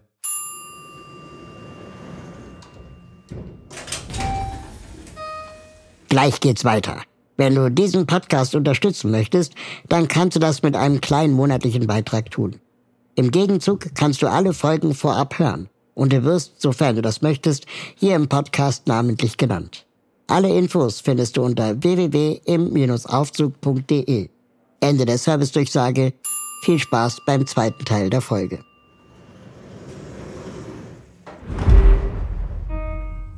Das heißt, du, du hast du eine Art Rider, wo dann drin steht, du brauchst diese Beleuchtung auf der Bühne und dann wird die halt. Ja. Okay. Genau, also wir bringen auch viel mit, ne? Wir bringen ein eigenes Tonmischpult mit, wir bringen ein eigenes Lichtmischpult mit, also dass man auch genau diese äh, Sachen, also es ist ja wie ein Instrument. Also ich bringe ja auch meine eigenen Instrumente mit oder der Gitarrist bringt seine ja. Gitarre mit, die er kennt. Und genauso bringen diese Leute, die Techniker, ihre Geräte mit, die sie dann beherrschen ähm, und wo dann auch ja das Setup eben steht und äh, sie dann damit geil arbeiten können.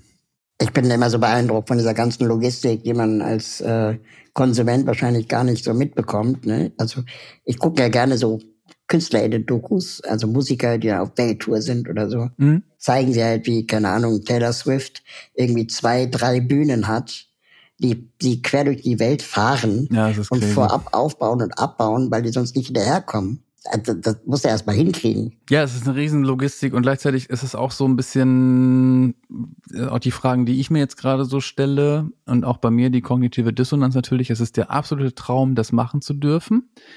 Und ja. gleichzeitig weiß ich auch, äh, es verbraucht natürlich Ressourcen. Ja, ja, der so, ne? Also Musik, Musiker zu sein ist äh, ökologisch nicht so geil. So und dann versuche ich natürlich im, im Rahmen meiner Möglichkeiten irgendwie ja, wenn ich jetzt so privat lebe, da auf gewisse Sachen zu verzichten und irgendwie, ich bin seit 2019 jetzt nicht mehr geflogen, seitdem ich irgendwie für Fridays for Future irgendwie auf der Bühne bin, so und versuche irgendwie anders zu reisen, wenn ich reisen möchte, meistens mit der Bahn so. Und ähm, ja, so bei den Solokonzerten versuche ich dann halt das wieder reinzuholen, indem ich dann mhm. manchmal auch per Bahn reise und dann ja. versuche dafür zu sorgen, dass dann ich nicht mein äh, mein Stage-Piano, warte, das steht hier hinter mir, kannst du sehen, so, so ein ja. rotes äh, Keyboard, so, wo so sehr viele Sounds und Knöpfe halt so vorprogrammiert sind und dass ich dann aber manchmal sage, okay, wenn ich jetzt irgendwie nur einen Kurzauftritt habe, wo ich drei, vier Songs spiele, muss ich nicht unbedingt mein eigenes Instrument spielen, weil ein guter Song auf jedem Instrument, auf jedem Klavier rüberkommt, weil es geht um den Text, es geht um die Message, es geht darum, dass ich das gut transportiere und singe und wenn das Klavier halt jetzt nicht den perfekten Sound hat, ist es, kann man dafür auch mal dann sagen, okay, ich spare aber jetzt ein paar Ressourcen ein hier.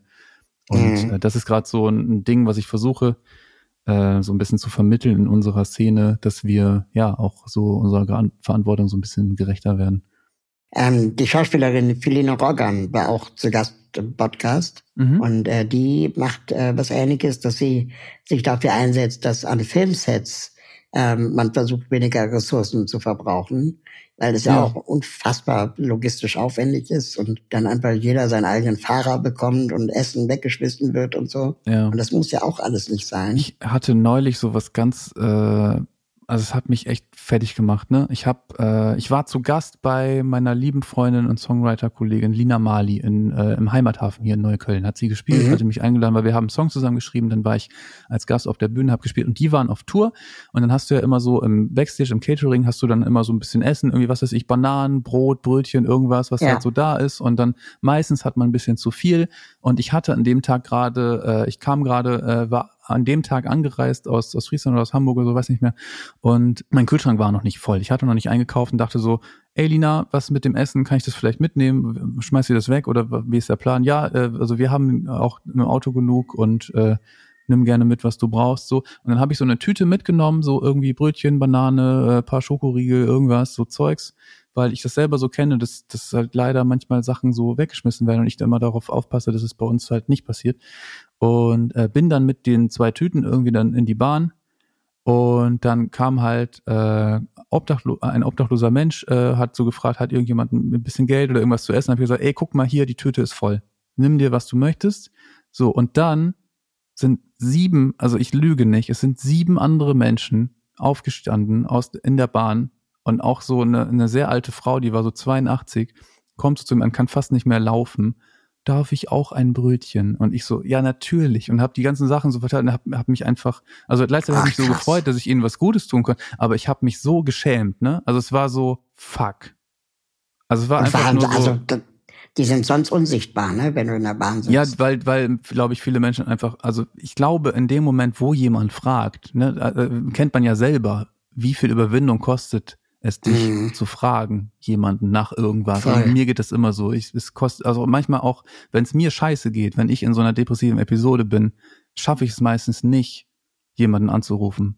Mhm. Kostet mich extra, weil ich denke dann, oh nein, du Idiot, du bist scheiße, du äh, äh, nervst jetzt und willst anderen Menschen auch nicht runterziehen, vielleicht haben die gerade eine gute Zeit und dann äh, habe ich keine Lust jetzt, dann, weißt du, dann, dann sage ich, okay, mache ich das mit mir selber aus und versuche irgendwie, irgendwie mich zu beschäftigen oder höre einen Podcast. also, äh, was ja auch hilft. Aber äh, ja, also das, das hab, ist mir dann nochmal klar geworden, als dann diese anderen Menschen, die nicht gefragt hatten, alle auf mich zukamen und am Ende, ich, die, die zwei Tüten waren leer. Ich habe die haben alles mitgenommen und ich habe mich einfach nur gefreut, dass die das mitgenommen haben und habe dann am nächsten Tag bin ich einkaufen gegangen und hatte ja an ja, dem Tag schon gegessen und so. Ja, sowas finde ich, fand, fand ich äh, sehr bewegend, wieder mal.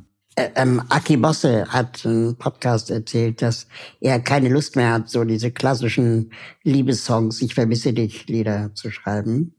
Ähm, und er jetzt auch ernsthaftere Songs schreibt. Mhm. Und ich habe den Eindruck, dass du das auch machst. Also, dass die Songs ernster werden. Noch ernster.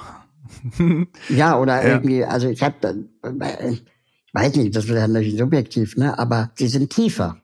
Sie gehen tiefer. Und mhm. das muss man ja auch irgendwie können. Also das ist, nicht jeder kann tief, tiefe Gedanken schreiben. Und ein Satz, der wirklich bei mir Gänsehaut ausgelöst hat, das ist in dem Song ähm, Ich sehe was, was du nicht siehst. Da singst du, äh, vielleicht siehst du was, was ich nicht sehe. Lass mich nicht raten, zeig es mir.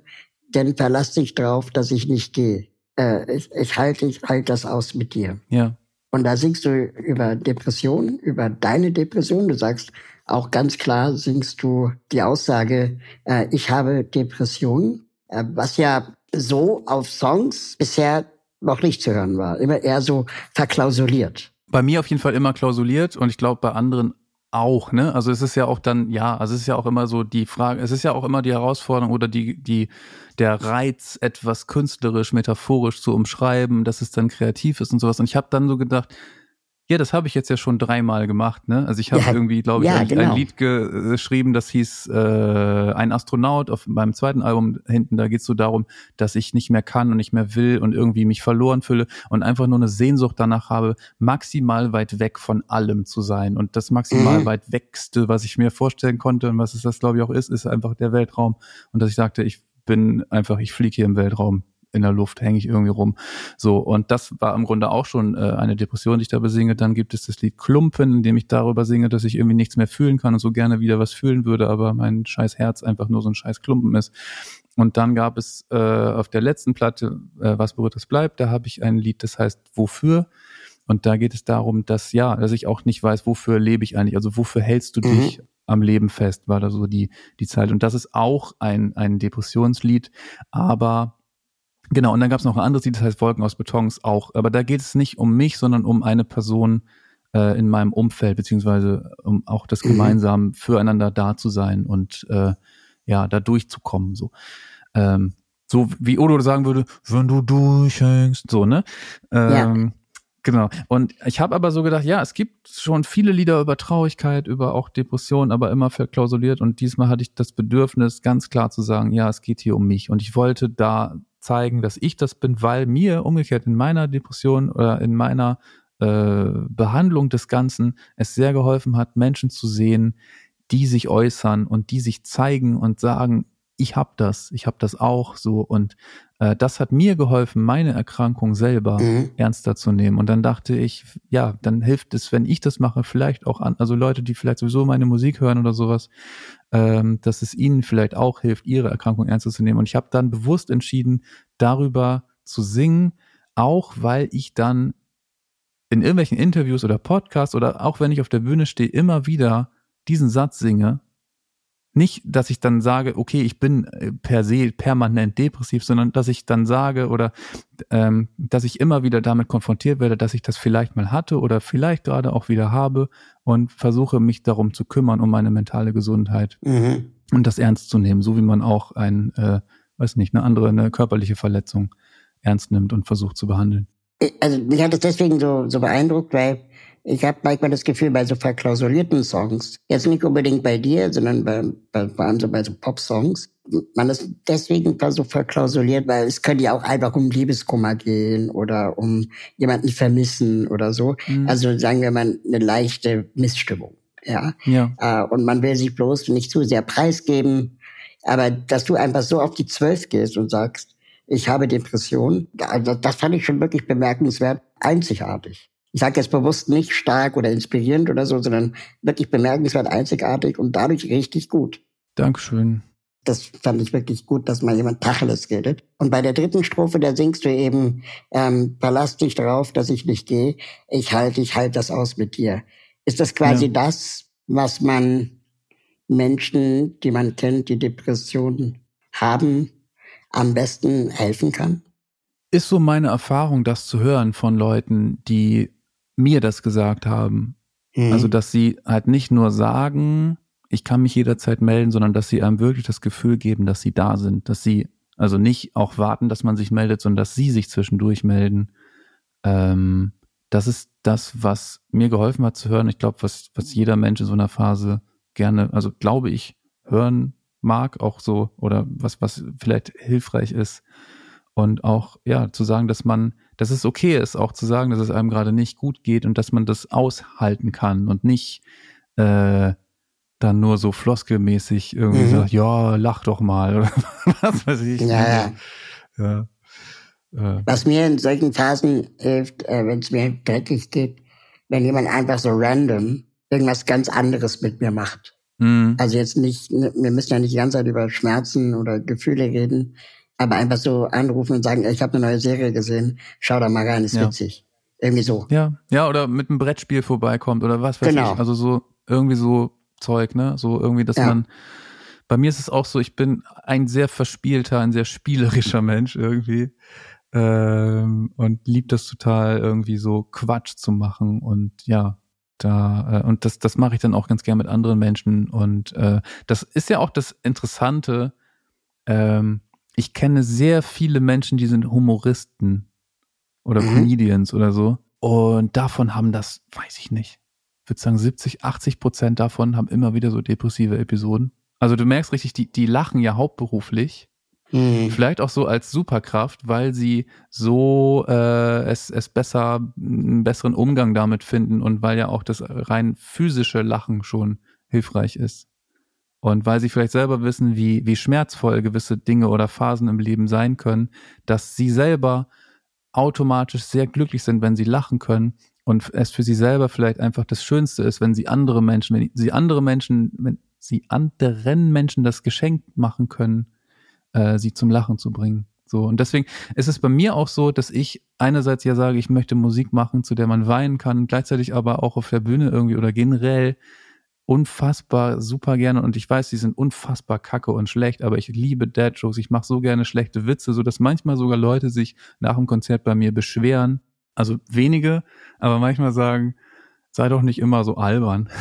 und ich selber so, ich liebe das aber total, auch so eine Stimmung absolut kaputt zu machen und auch selbstironisch zu sein und äh, mich über mich selber und die Traurigkeit in meiner Musik lustig zu machen. Das heißt ja nicht, dass ich mich selber oder das nicht ernst nehme. Steckt in dir ein Comedian? Bisschen schon. Ich war früher schon, so würde ich sagen, so der Typ Klassenclown. Ja, auf jeden Fall. Also ich habe früher in der Grundschule, in der Orientierungsstufe, habe ich Sketche, damals war ich Fan von hier, äh, also immer noch, mein Leben lang, Bastian Pasewka, Anke Engelke, liebe ich. Oh ja. Ich habe damals Sketche von Großartig. denen aus der Wochenshow damals nachgespielt. Ja. So, ja. ne? Und äh, fand das damals und von Otto und so. Ich habe damals auch das erste Gedicht, ich habe neulich Oliver Kalkofe getroffen, also neulich vor zwei Jahren.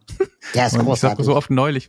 Ja, und ja. Äh, das erste Gedicht, was ich bei, bei so einer Veranstaltung, das war, äh, da warst du, glaube warst du nicht auch da? Wir haben noch nicht gesprochen. Kann das sein? Warst du beim Sound of Peace damals beim Brandenburger Ja, Tor? genau. Genau. Ja, und äh, da habe ich danach waren wir noch so irgendwie kurz was trinken mit so ein paar Leuten und da war Oliver Kalkofe da und da meinte ich so, ey, das ist so toll, dass du hier bist, weil das erste Gedicht, was ich auswendig konnte in meinem Leben, war mit sechs Jahren die Nacht mit Weih davor.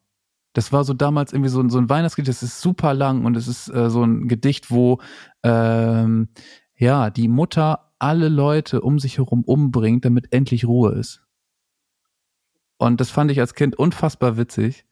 Und das habe ich immer aufgesagt. Das war also meine erste Berührung wahrscheinlich mit Lyrik und so. Also daher so, also ich, ich hab, mag gerne auch, äh, sagen wir mal, schwarzen Humor so. Also Oliver Kalkofe, den, ich habe den auch äh, zwei, dreimal persönlich getroffen. Der ist ja auch ein, ein Urgestein, äh, in, auch in Wortakrobatik, ne? also Leute zu beschreiben, ja. Situationen zu beschreiben. Das machte der auch wirklich äh phänomenal. Daher kenne ich auch Achim Menzel übrigens. Ach krass. Weil Achim Menzel ist ja quasi mit ihm Wurde zusammen. immer von ihm. Äh, genau. Ja, Auf jeden Fall hat ähm, Oliver Kalkofe äh, mir auch den, den Zugang zu deutscher Sprache als Kunstform auf jeden Fall erleichtert. Und dann, ich weiß nicht, ob du gut im Deutschunterricht warst in der Schule oder ob du das gerne gemacht hast. Eigentlich ja, aber ich wurde immer als schlecht beurteilt. Also ich habe es nie verstanden. Ich fand mich eigentlich gut, aber ich hatte maximal eine 2 minus oder so. Also nie, nie mehr als neun bis zehn Punkte in Deutsch. Irgendwie weiß nicht, was los war. Also ich hatte irgendwie, er muss dann Gedichte analysieren und interpretieren mhm. und ich fand das furchtbar. Und irgendwann kam unser Deutschlehrer mit Joachim Ringelnatz. Mhm. Und kennst du Joachim Ringelnatz? Bisschen, aber auch jetzt, mir fällt jetzt gerade scheiße, mir fällt gerade kein Es war einmal ein Bumerang, war ein weniges zu lang. Publikum noch stundenlang wartete auf Bumerang. Und so völlig banale Witze oder ja. ein männlicher Briefmark erlebte was Schönes, bevor er klebte. Er wurde von einer Prinzessin beleckt und das hat in ihm die Liebe erweckt. Er wollte sie wieder küssen, doch da hat er verreisen müssen. So liebte er sie vergebens und das ist die Tragik des Lebens. Und Joachim Regelnatz hat mir wirklich meine halbe Gedichtanalysephase, sagen wir mal, erleichtert. Ja. Weil ich einfach Spaß hatte, irgendein random Gedicht von ihm zu analysieren. Voll gut. Also da, du brauchst, glaube ich, ne, so den Einstieg in, in etwas, was dir gefällt, was bei dir resoniert. Mhm. Und das ist, kann einmalig sein. Im Englischunterricht haben wir äh, Der Fänger im Roggen gelesen, The Catcher in the Rye. Ja. Ich habe mich gefühlt wie der Junge in dem Buch. Äh, und ich war der Junge. Also das war, ich habe nie wieder so eine tiefe Bindung zu einem Buch aufbauen können oder zu dem Text wie bei Der Fänger im Roggen. Bei mir waren es so in der Jugend, glaube ich, so drei Bücher. Also ein Buch, was ich absolut gefressen habe, was ich am öftesten, glaube ich, gelesen habe, was ich immer noch höre, wenn ich nicht schlafen kann, nicht zur Ruhe komme, ist äh, Michael Endes Die unendliche Geschichte. Mhm. Habe ich so, weil ich so in der Schule selber so ein bisschen so pummelig war und auch so ein bisschen gemobbt wurde deswegen und so. Ich habe mich absolut identifiziert mit Bastian und wollte natürlich auch wie Bastian eigentlich lieber Atreo sein. So. Und ähm, eigentlich hätte ich auch gerne ein Musikvideo gemacht, wo wir tatsächlich, also wo Emma Fucho wird und so, deswegen habe ich gerade so ein Plakat oh, gemacht. Oh, das wäre toll.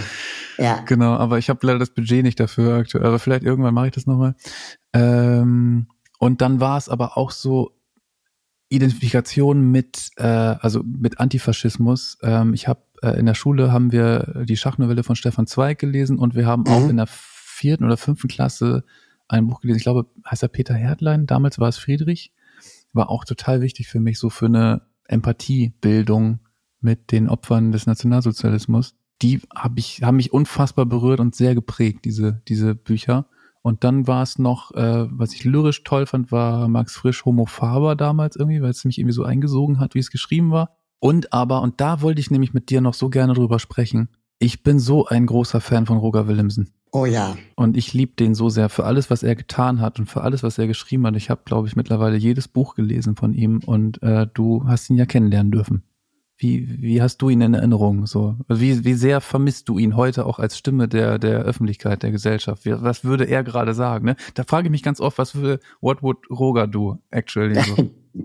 ja, also Roger Willemsen, der war eine Ausnahmeerscheinung jemand, den, den es, glaube ich, so super vielleicht alle 100 Jahre gibt in so einer so eine Intelligenz, so eine, so eine, so eine Tiefe, so eine große Gabe, sich auch zu erinnern. Also ich habe den nicht oft gesehen, aber schon alle paar Jahre mal mhm. und erinnerte sich noch an Namen meiner Klassenkameradinnen. Alter, wow. Ja, und das ist halt wirklich krass. Also war er nicht nur körperlich groß, sondern auch großes Elefantengedächtnis so ein bisschen, ne? Ja, unfassbar. Und da hat er auch irgendwie jeden Promi in seinem Studio gehabt und er hatte so eine Aura die ganze Zeit. Alle, die ich kannte, waren mega Fans von ihm. Und der, der betritt einen Raum oder betrat einen Raum und alles war anders. Also das, das ist wirklich, was habe ich danach nie wieder erlebt. Und das, ich vermisse ihn sehr, gerade in Zeiten wie diesen, einfach mhm. auch mal Tacheles zu reden oder vielleicht auch noch mal eine Einordnung zu machen.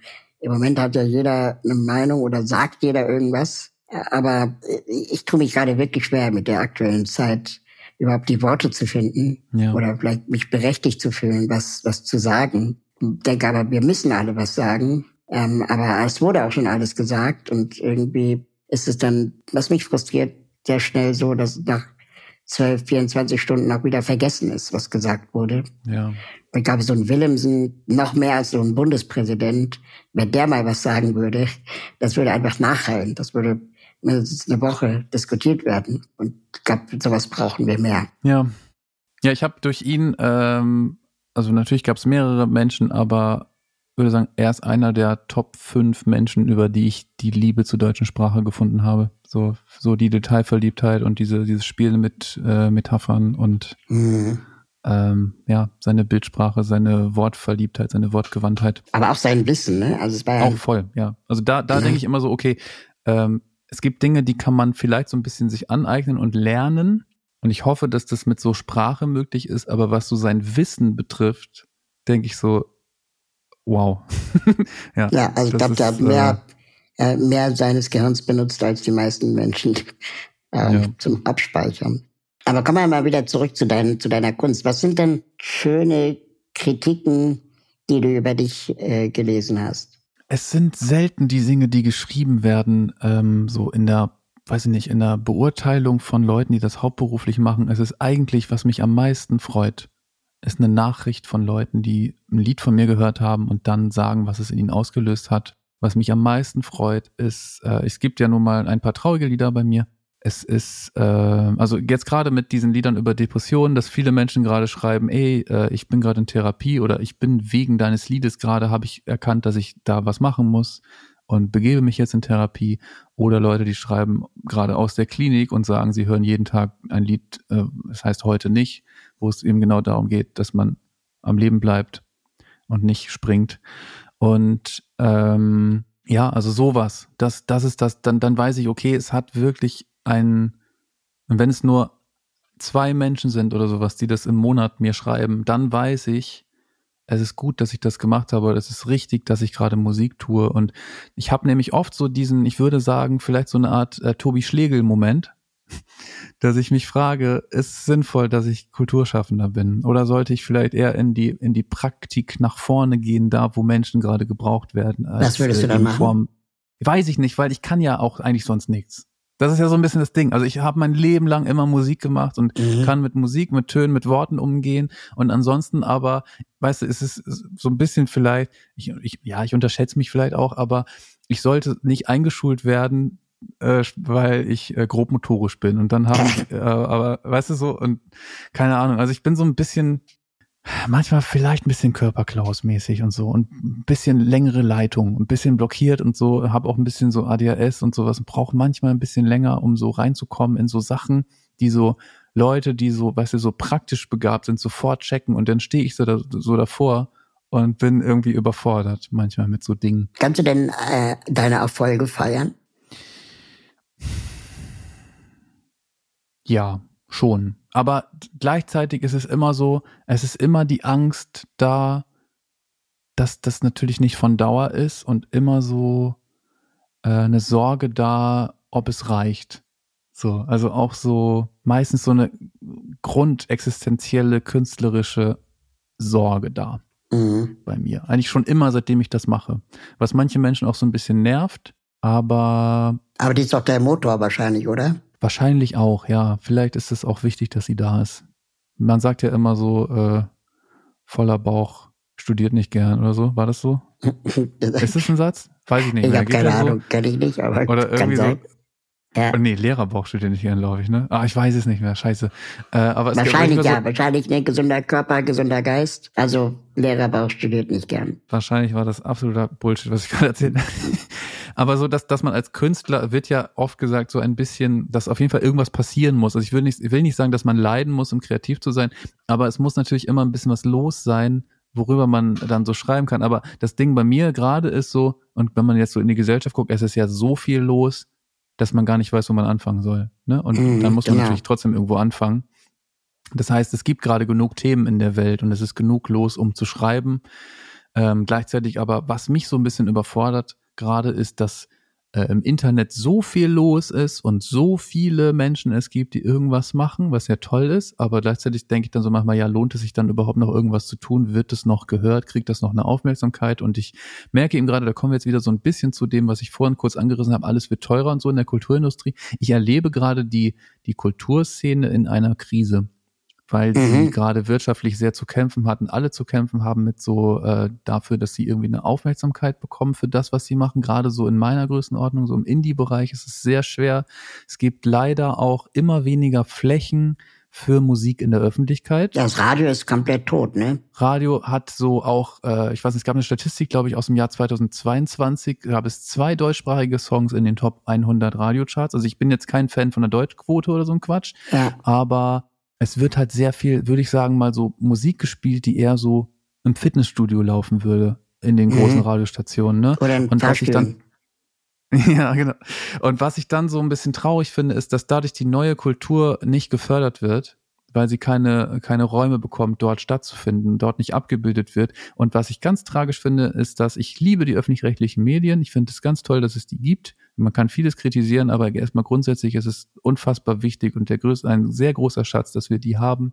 Nur auch dort ist es so, sie werden ihrer Verantwortung nicht so richtig gerecht. Mhm. Insofern, als dass sie äh, Kultur zu wenig abbilden und immer, es gibt immer weniger Flächen für Musik. Das mag im privaten Bereich so sein, in privaten Medien, die sind werbefinanziert, die müssen die ganze Zeit auf die Quote schielen. Aber ich finde es so scheiße, dass es äh, in öffentlich-rechtlichen Medien gerade so eine Art Einfallsquote gibt, dass nur noch Sachen, die wirklich schon bekannt sind, eine Chance haben aufzutreten und ganz viele Sachen, die so toll sind. Ey, wir haben, ich will das nur mal hier sagen, es gibt so geile, so tolle, so super gute, großartige Künstler und Künstlerinnen, junge Leute, die gerade so gut sind. Maria Basel, Cat, äh, äh ich wollte gerade Phoebe Richards sagen, Philin Sonny, ähm, Brockhoff, es sind so großartige Künstlerinnen alles und die haben es so verdient, noch viel mehr Aufmerksamkeit zu bekommen, weil die so großartige Musik machen.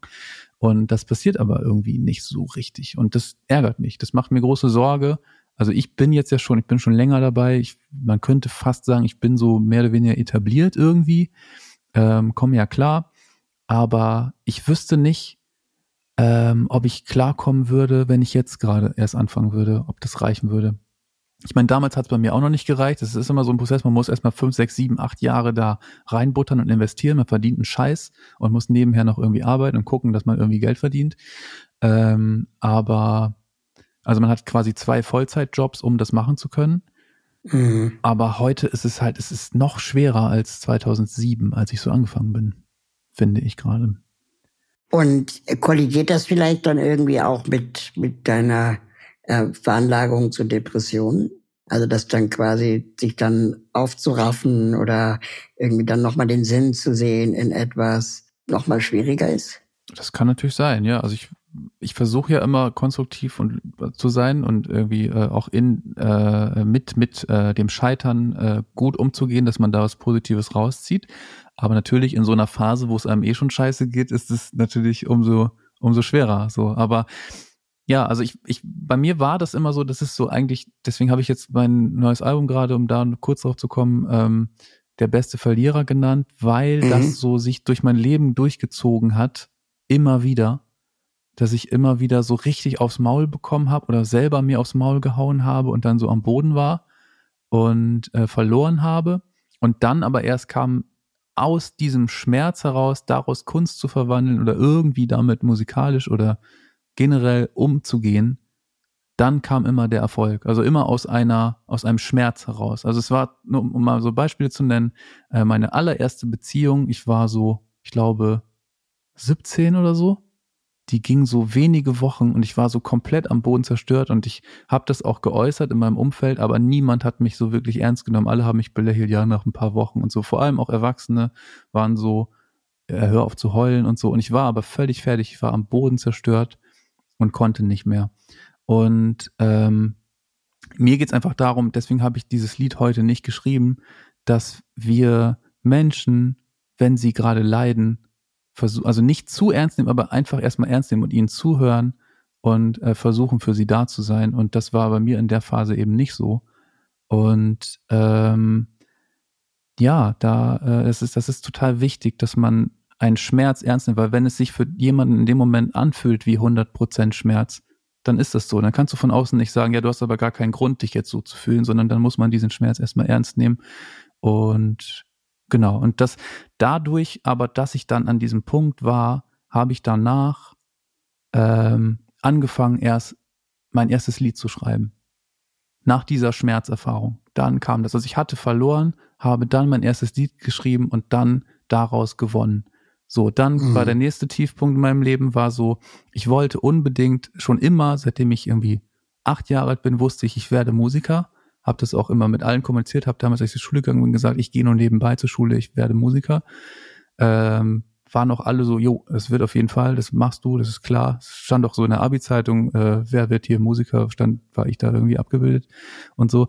Und ähm, dann habe ich mich beworben an der Uni, wo ich unbedingt hin wollte und bin so mit so einer Erwartungshaltung, ja, auf jeden Fall, klar, ich werde ja Musiker, also die werden mich natürlich nehmen. Wurde ich nicht. Wurde nicht mal zum Vorspielen eingeladen. Also ich bin unfassbar auf die Fresse geflogen da. Es war ganz äh, schlimm. Und dann habe ich erstmal geguckt, ja, was hast du da abgegeben? Und das war halt auch Schrott. Das war nicht gut genug. Das war nicht gut produziert. Das war nicht gut geschrieben. Das war nicht gut gesungen. Das war alles einfach nicht gut genug. Und ich konnte es dann auch verstehen und habe dann gesagt, okay, dann musst du halt an der Scheiße jetzt arbeiten und da dranbleiben. Und dann erst angefangen, überhaupt so richtig auf Deutsch Songs zu schreiben und zu gucken, wo ist denn eine Nische, was sind meine Fähigkeiten, wo ist meine Stimmlage, wo kann ich singen, äh, was kann ich, äh, wo sehe ich einen Bedarf in, also sozusagen klingt ein bisschen doof, aber auch am Markt, was mag ich, aber wo gibt's am Markt vielleicht einen Bedarf, äh, gerade was könnte funktionieren so. Und äh, das dann gemacht und dann auf einmal kamen so die ersten Erfolge, kamen Anfragen von Plattenfirmen, gab es irgendwie einen Preis bei so einem Radiosender, bei Enjoy, so einen Nachwuchspreis habe ich da gewonnen und durfte dann auftreten da bei so einem großen Festival. Und äh, dann gab es so kleine Erfolge immer wieder und dann aber natürlich immer wieder auch so, keine Ahnung, es gab die, die große Plattenfirma, die was wollte und dann waren die beim Showcase und dann ist der damalige A&R äh, nach dem ersten Song wohl gegangen und hat gesagt, ja, ein Klavierspieler darf keine Chucks tragen. Hä? Irgendwie war es, keine Ahnung. Wahrscheinlich, er fand es einfach scheiße oder mochte mich nicht oder whatever, kein Plan. Auf jeden Fall äh, haben wir uns viel davon versprochen. Dieses, wir sind extra von Ostfriesland nach Berlin gefahren, um dieses Konzert zu spielen. Und dann ist der Typ halt nach einem Song gegangen und ich war so richtig, Oh, das so krass. Arschloch, so, ne? Und äh, naja, aber es wird nicht an den Chunks gelegen haben, sondern es war einfach dann wahrscheinlich irgendwas war nicht geil oder whatever. An dem Manager lag's, weil der einfach arroganter Arsch Ja. Aber es war auch so, man muss auch sagen, ich konnte da auch, und das ist dann, man versucht immer so, und dann habe ich aber auch Kritiken bekommen, auch von anderen Leuten, die dann fragten, ja, kannst du, du schreibst tolle Songs, aber kannst du dir vorstellen, diese Songs für andere Leute zu schreiben? Und dann habe ich mich persönlich angegriffen gefühlt. Dann habe ich gesagt, nee, aber ich kann mir vorstellen, dir eins auf die Fresse zu hauen. Mhm. War so ein bisschen, ich war so ein bisschen, manchmal habe ich so einen kleinen Rabauken in mir. Also ich würde, ich habe noch niemals mich geprügelt, würde ich nie machen, aber ich war einfach, Ja. das hat mich getriggert, so, weil ich dachte, ey, das sind meine Songs, sind meine Babys, das ist mein Seelenleid und so. Also diese Sachen, die ich jetzt gerade singe, die soll verfickt nochmal kein anderer Mensch singen. Mhm. Genau. Und dann habe ich gemerkt, ja, äh, ich muss an meinem Gesang arbeiten. Das ist noch nicht gut genug. Hab das gemacht und dann so langsam wurde es besser. Und dann äh, kam erste Platte raus, gab's erste Erfolge, wir waren bei Inas Nacht und sowas. Und dann aber ist im Zuge dieser ganzen, weil ich nur noch für die Musik gelebt habe, meine damalige Beziehung in die Brüche gegangen. War ich wieder am Boden zerstört. Also es war so einerseits beruflich maximaler Erfolg und aber meine Beziehung, meine große Liebe ist in die Brüche gegangen. Ich war äh, völlig fertig mit der Welt und habe dann aber darüber geschrieben und dann kam dieses zweite Album, das Trennungsalbum raus. Also habe dann aus dieser Niederlage, aus dieser Abweisung und aus meinem eigenen Scheitern, es war nicht ihre Schuld, sondern meine, weil ich habe nichts mehr in die Beziehung irgendwie nicht genug gegeben, war nicht genug da. Ähm, und dann sind eben so Sachen passiert, die dann passieren, wenn man nicht da ist. Und habe daraus aus meinem Schmerz und diesem Verlust ein Album gemacht, was dann absolut mein größter Erfolg war bis heute. Da ist ein Lied drauf, das heißt Regen. Das ist bis heute äh, mein Hit, kann man so sagen. Das ist natürlich jetzt kein großer Hit, aber es ist ein kleiner Hit so. Und äh, da eben auch gemerkt, okay, ja, ich habe wieder aus der Scheiße gerade was äh, verwandeln können so und Mhm. das ist eben auch was was äh, was ich so toll finde was mich geprägt hat äh, was was Roger Williamson sagte wir können das Leben nicht verlängern aber wir können es verdichten Total. und genauso ist es ja auch so mit äh, mit so einem Moment, wo man scheitert und äh, du kannst manche Dinge, du kannst Menschen nicht festhalten, du kannst auch Momente nicht festhalten, aber das habe ich für mich so gelernt, du kannst die intensivsten Momente versuchen als Geschichte festzuhalten. Du kannst sie verdichten Mhm. und daraus Kunst machen und das ist das, was ich versuche. Also ich versuche extreme Mom- Momente meines Lebens zu konservieren. Natürlich, es wird auch ein bisschen idealisiert, aber ähm, daraus kann man was machen. Und das ist, finde ich, total spannend. Und das ist das, was ich eben, was quasi mein Beruf ist, so, was ich für mich so gemerkt habe, was für mich so funktioniert. Einerseits, dass es andere Menschen bewegt, andererseits, dass ich dann besser mit diesen krassen Momenten und diesen Zurückweisungen oder diesen äh, Schmerzerfahrungen, diesem, mit diesem Leid klarkomme. Das war dann später auch so, dass ich über Krebserkrankungen eines geliebten Menschen geschrieben habe und auch über den Tod eines anderen geliebten Menschen geschrieben habe auf meiner letzten Platte, was berührt, das bleibt ähm, was dann auch mir und anderen Menschen irgendwie Halt und Hoffnung und Trost gegeben hat.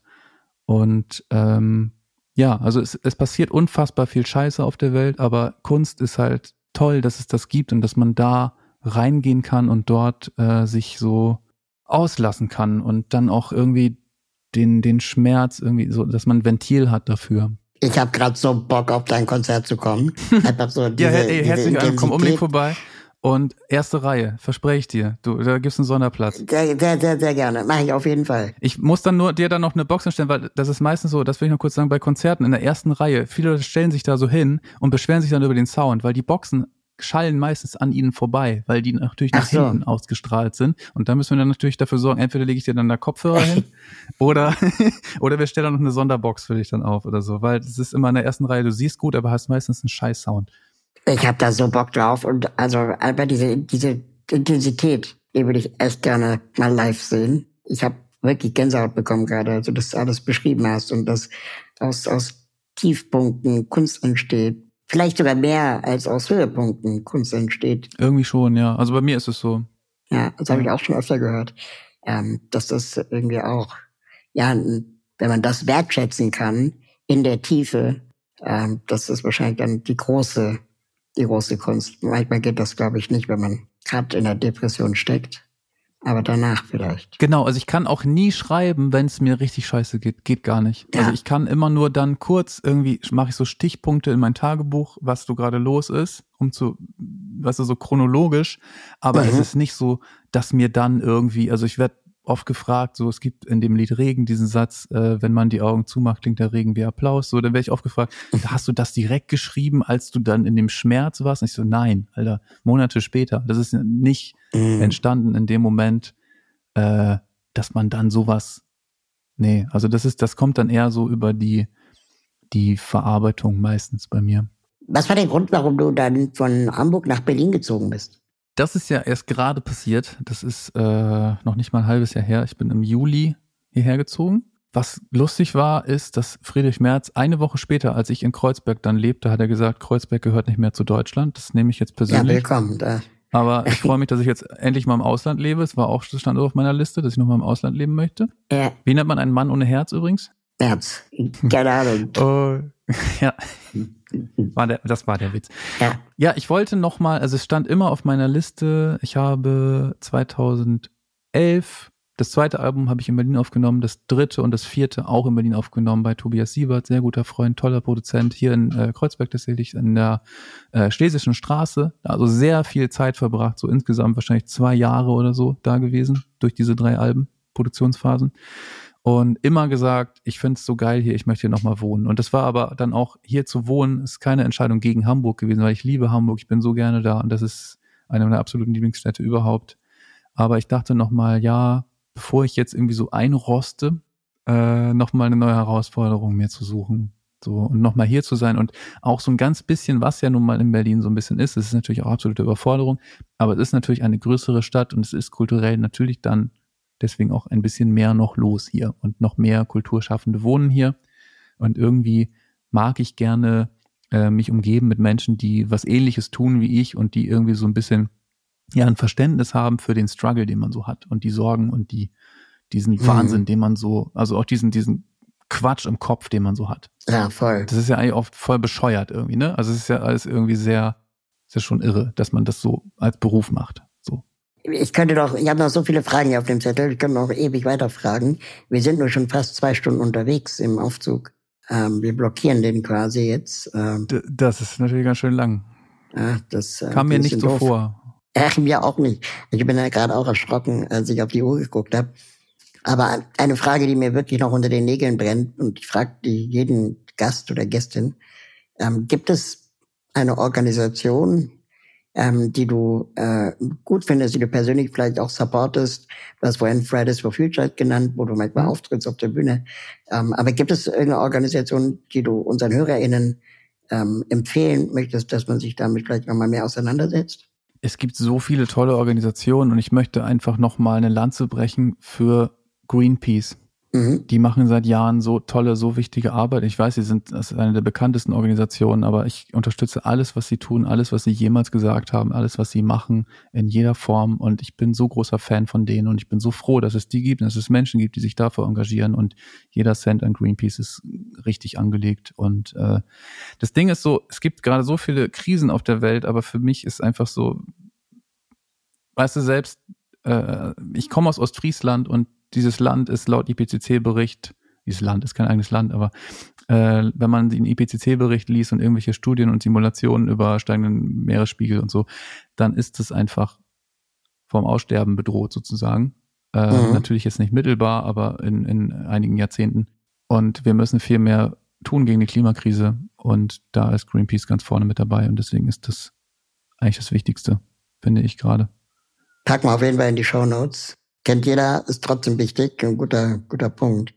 Ich äh, danke dir sehr, dass du zu Gast im Aufzug warst. Es schreit irgendwie nach einer zweiten Folge, vielleicht nachdem ich auf dem Konzert bei dir war, damit man ein Ey, bisschen voll gerne. quatschen kann über, wie war das so oder wie war die Tour, die ja jetzt gerade losgeht. Bin Ja. ich auf jeden Fall sehr, sehr gespannt. Und ich wünsche dir für die Tour ganz, ganz viel Erfolg Dankeschön. und äh, kann jedem äh, empfehlen, äh, deine Kunst zu kaufen, wenn es geht. Was ich noch fragen wollte, dein, dein, Kinder, dein Kinderbuch kommt raus, ne? Genau, am 26. Februar. Magst du dazu noch was sagen? Ich bin total gespannt drauf. Das sieht so toll aus von aus. Ich habe aber noch nicht gelesen, worum es geht. Worum geht's? Es geht um ein Mädchen, äh, die Astronautin werden möchte mit ihrem besten Freund. Und sie sitzt im Rollstuhl, er nicht. Und die überlegen sich halt, wie das gehen könnte und keine Ahnung, probieren die ganzen Experimente aus, die man ausprobieren muss, wenn man Astronaut werden will oder Astronautin. Und äh, die Umwelt zweifelt aber, ob das überhaupt geht. Aber die beiden glauben daran. Und am Ende geht es darum, dass zwei Kinder einen Traum haben, so wie wir damals auch als achtjährige Kinder Ideen hatten, was wir werden wollen. Du wusstest es schon, aber äh, ich wusste es damals noch nicht. Ja. Und ähm, meine Kollegin, mit der ich zusammen das Buch gemacht habe, die äh, hat auch eine Behinderung. Und ähm, wir wollten eigentlich ein Kinderbuch schreiben, das wir damals als Kinder selber gerne gelesen hätten. Geil. Ohne Leid und ohne Schmerz oder so, aber schon auch mit Anerkennung, dass es Behinderung gibt.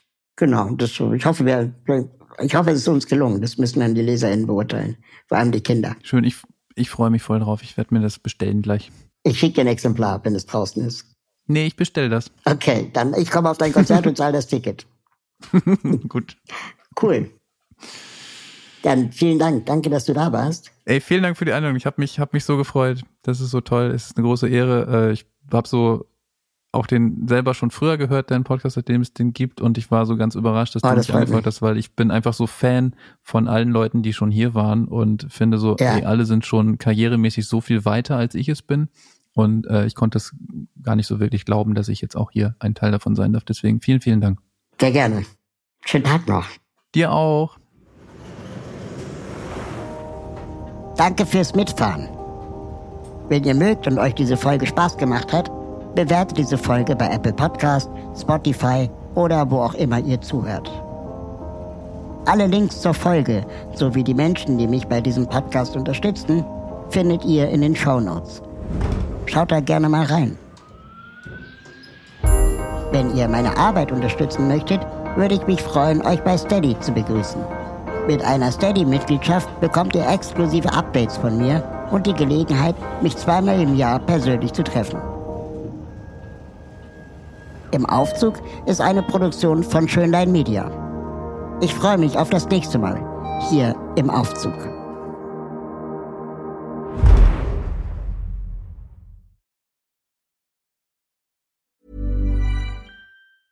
Planning for your next trip?